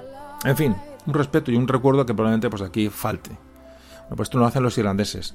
En Irlanda hay una gran tradición eh, pro-española hay leyendas e historias preciosas de esos marinos que, naufragaron allí y se casaron con irlandesas. Es decir, el español era algo un poco exótico, era una potencia en el momento europea. Era gente que aportaba cosas nuevas. Eh, entonces, bueno, eh, hay una gran tradición de, cariño, de, digo, historias preciosas, historias mucho de amor, ¿no? Con las irlandesas, son historias que han pasado a su a nivel casi leyenda. En Irlanda hay unos, hay una población que es muy morena, de con rasgos muy, muy eh, pelo negro, morenos, los llamados Black Irish. Estos Black Irish son, bueno, ha habido teorías que van a ser descendientes de españoles de aquella armada, o eh, bueno, vamos a ver, eh, vamos hablando un, poco, hablando un poquito del cariño que se puede tener ahí a los españoles en ciertas zonas irlandesas. Bueno, pues es una cosa que debemos de, recordar y tenerla muy, eh, muy presente, porque creo, creo, que no es recíproco. El presidente de esta asociación que hemos dicho ahora, que hay en Irlanda, que hizo esta, estos actos, declaró, dice, dice, esta gente nunca tuvo un entierro digno. Bueno, pues creo que merece la pena haber nombrado esto, eh, lo que nos une con estas gentes. Y, como siempre digo, en esencia, este tema de Irlanda, que, que, ahora os explico para acabar mm, dónde surgió, eh, tocar este tema tan apasionante y curioso, pues ha sido un pretexto, ha sido un vehículo para viajar desde el siglo XVI al siglo XIX, como siempre hacemos, tocando estos temas tan, bueno, tan novedosos ¿no? de los irlandeses o tan, tan, tan curiosos, recordando a estos personajes. Lo que hemos hecho es echar más conocimiento a esta mochila, ¿no? que llevamos ya de tantos capítulos de historia de España. Y bueno, y hemos pues, hecho un repaso a, varios siglos de historia. Pero ya para terminar os cuento, como os, como os decía, os cuento lo que me, por lo que me decidí a hacer este capítulo hacía tiempo pues estaba, estaba de viaje por Irlanda y entré en una tarde en una taberna típica de allí y en una pantalla grande de televisión pues iba a dar comienzo un partido de la final de Copa Inglesa. Bueno, pues os podéis imaginar, ¿no? la taberna con gente, pues tal, entonces los dos equipos ingleses en el centro del campo, no recuerdo quiénes eran, y comienza a sonar el himno británico. Pues de repente, todos los asistentes en la taberna, que estaban situados frente a su buena cerveza, se giraron hacia la barra y buscaron con la vista a la camarera. Todo esto en silencio. Cayó observaba aquello diciendo, enseguida me di cuenta de la situación, empezó a sonar el, himno inglés, el himno británico, y la camarera en menos de tres segundos anuló el volumen del televisor. Todos aquella gente volvieron su, su cabeza hacia, hacia, su cerveza, con el mismo silencio, pues acabó el himno y directamente la camarera activó de nuevo el volumen del televisor con la misma normalidad. Y todos continuaron con su partido, con su cerveza, cada uno con su cuestión. Bueno, aquel hecho me impactó. Me impactó aquel silencio, me impactó aquellas miradas, me impactó aquel ancestral desprecio grabado en su memoria colectiva a lo inglés, al himno británico. Siempre me ha interesado, de verdad, la, historia, bueno, esta historia con Irlanda, pues la conozco hace mucho tiempo, lo conocía esto, conocía nuestros lazos con Irlanda. Siempre lo he tenido ahí. Por supuesto, conozco y, conocemos todos los que estamos aquí en este podcast y estáis escuchando esa vieja pugna absolutamente extrema ¿no? con Inglaterra durante siglos, durante siglos. Y aunque de verdad os digo siempre que hay que ver la historia con distancia, que hay que ver la historia con gafas de la época, que hay que ver la historia de una manera crítica, no hay que ver la historia de una manera mm, sentimental, eh, hay que guardarse mucho de eso. Amigos, os digo de verdad y me confieso, durante ese minuto de estruendoso silencio, con la televisión bajada, y ese desdén de aquellas gentes hacia el himno británico, de verdad que mi corazón, con mucho orgullo, se sintió identificado históricamente con aquellos irlandeses. Y desde entonces, desde entonces he tenido en mente grabar un capítulo que habéis escuchado hoy. Bueno, y como recuerdo a todos esos lazos de los que hemos hoy hablado y hemos rememorado, eh, qué mejor que dejaros con, con esta canción irlandesa que es un auténtico himno, con Danny Boy, para despedirnos.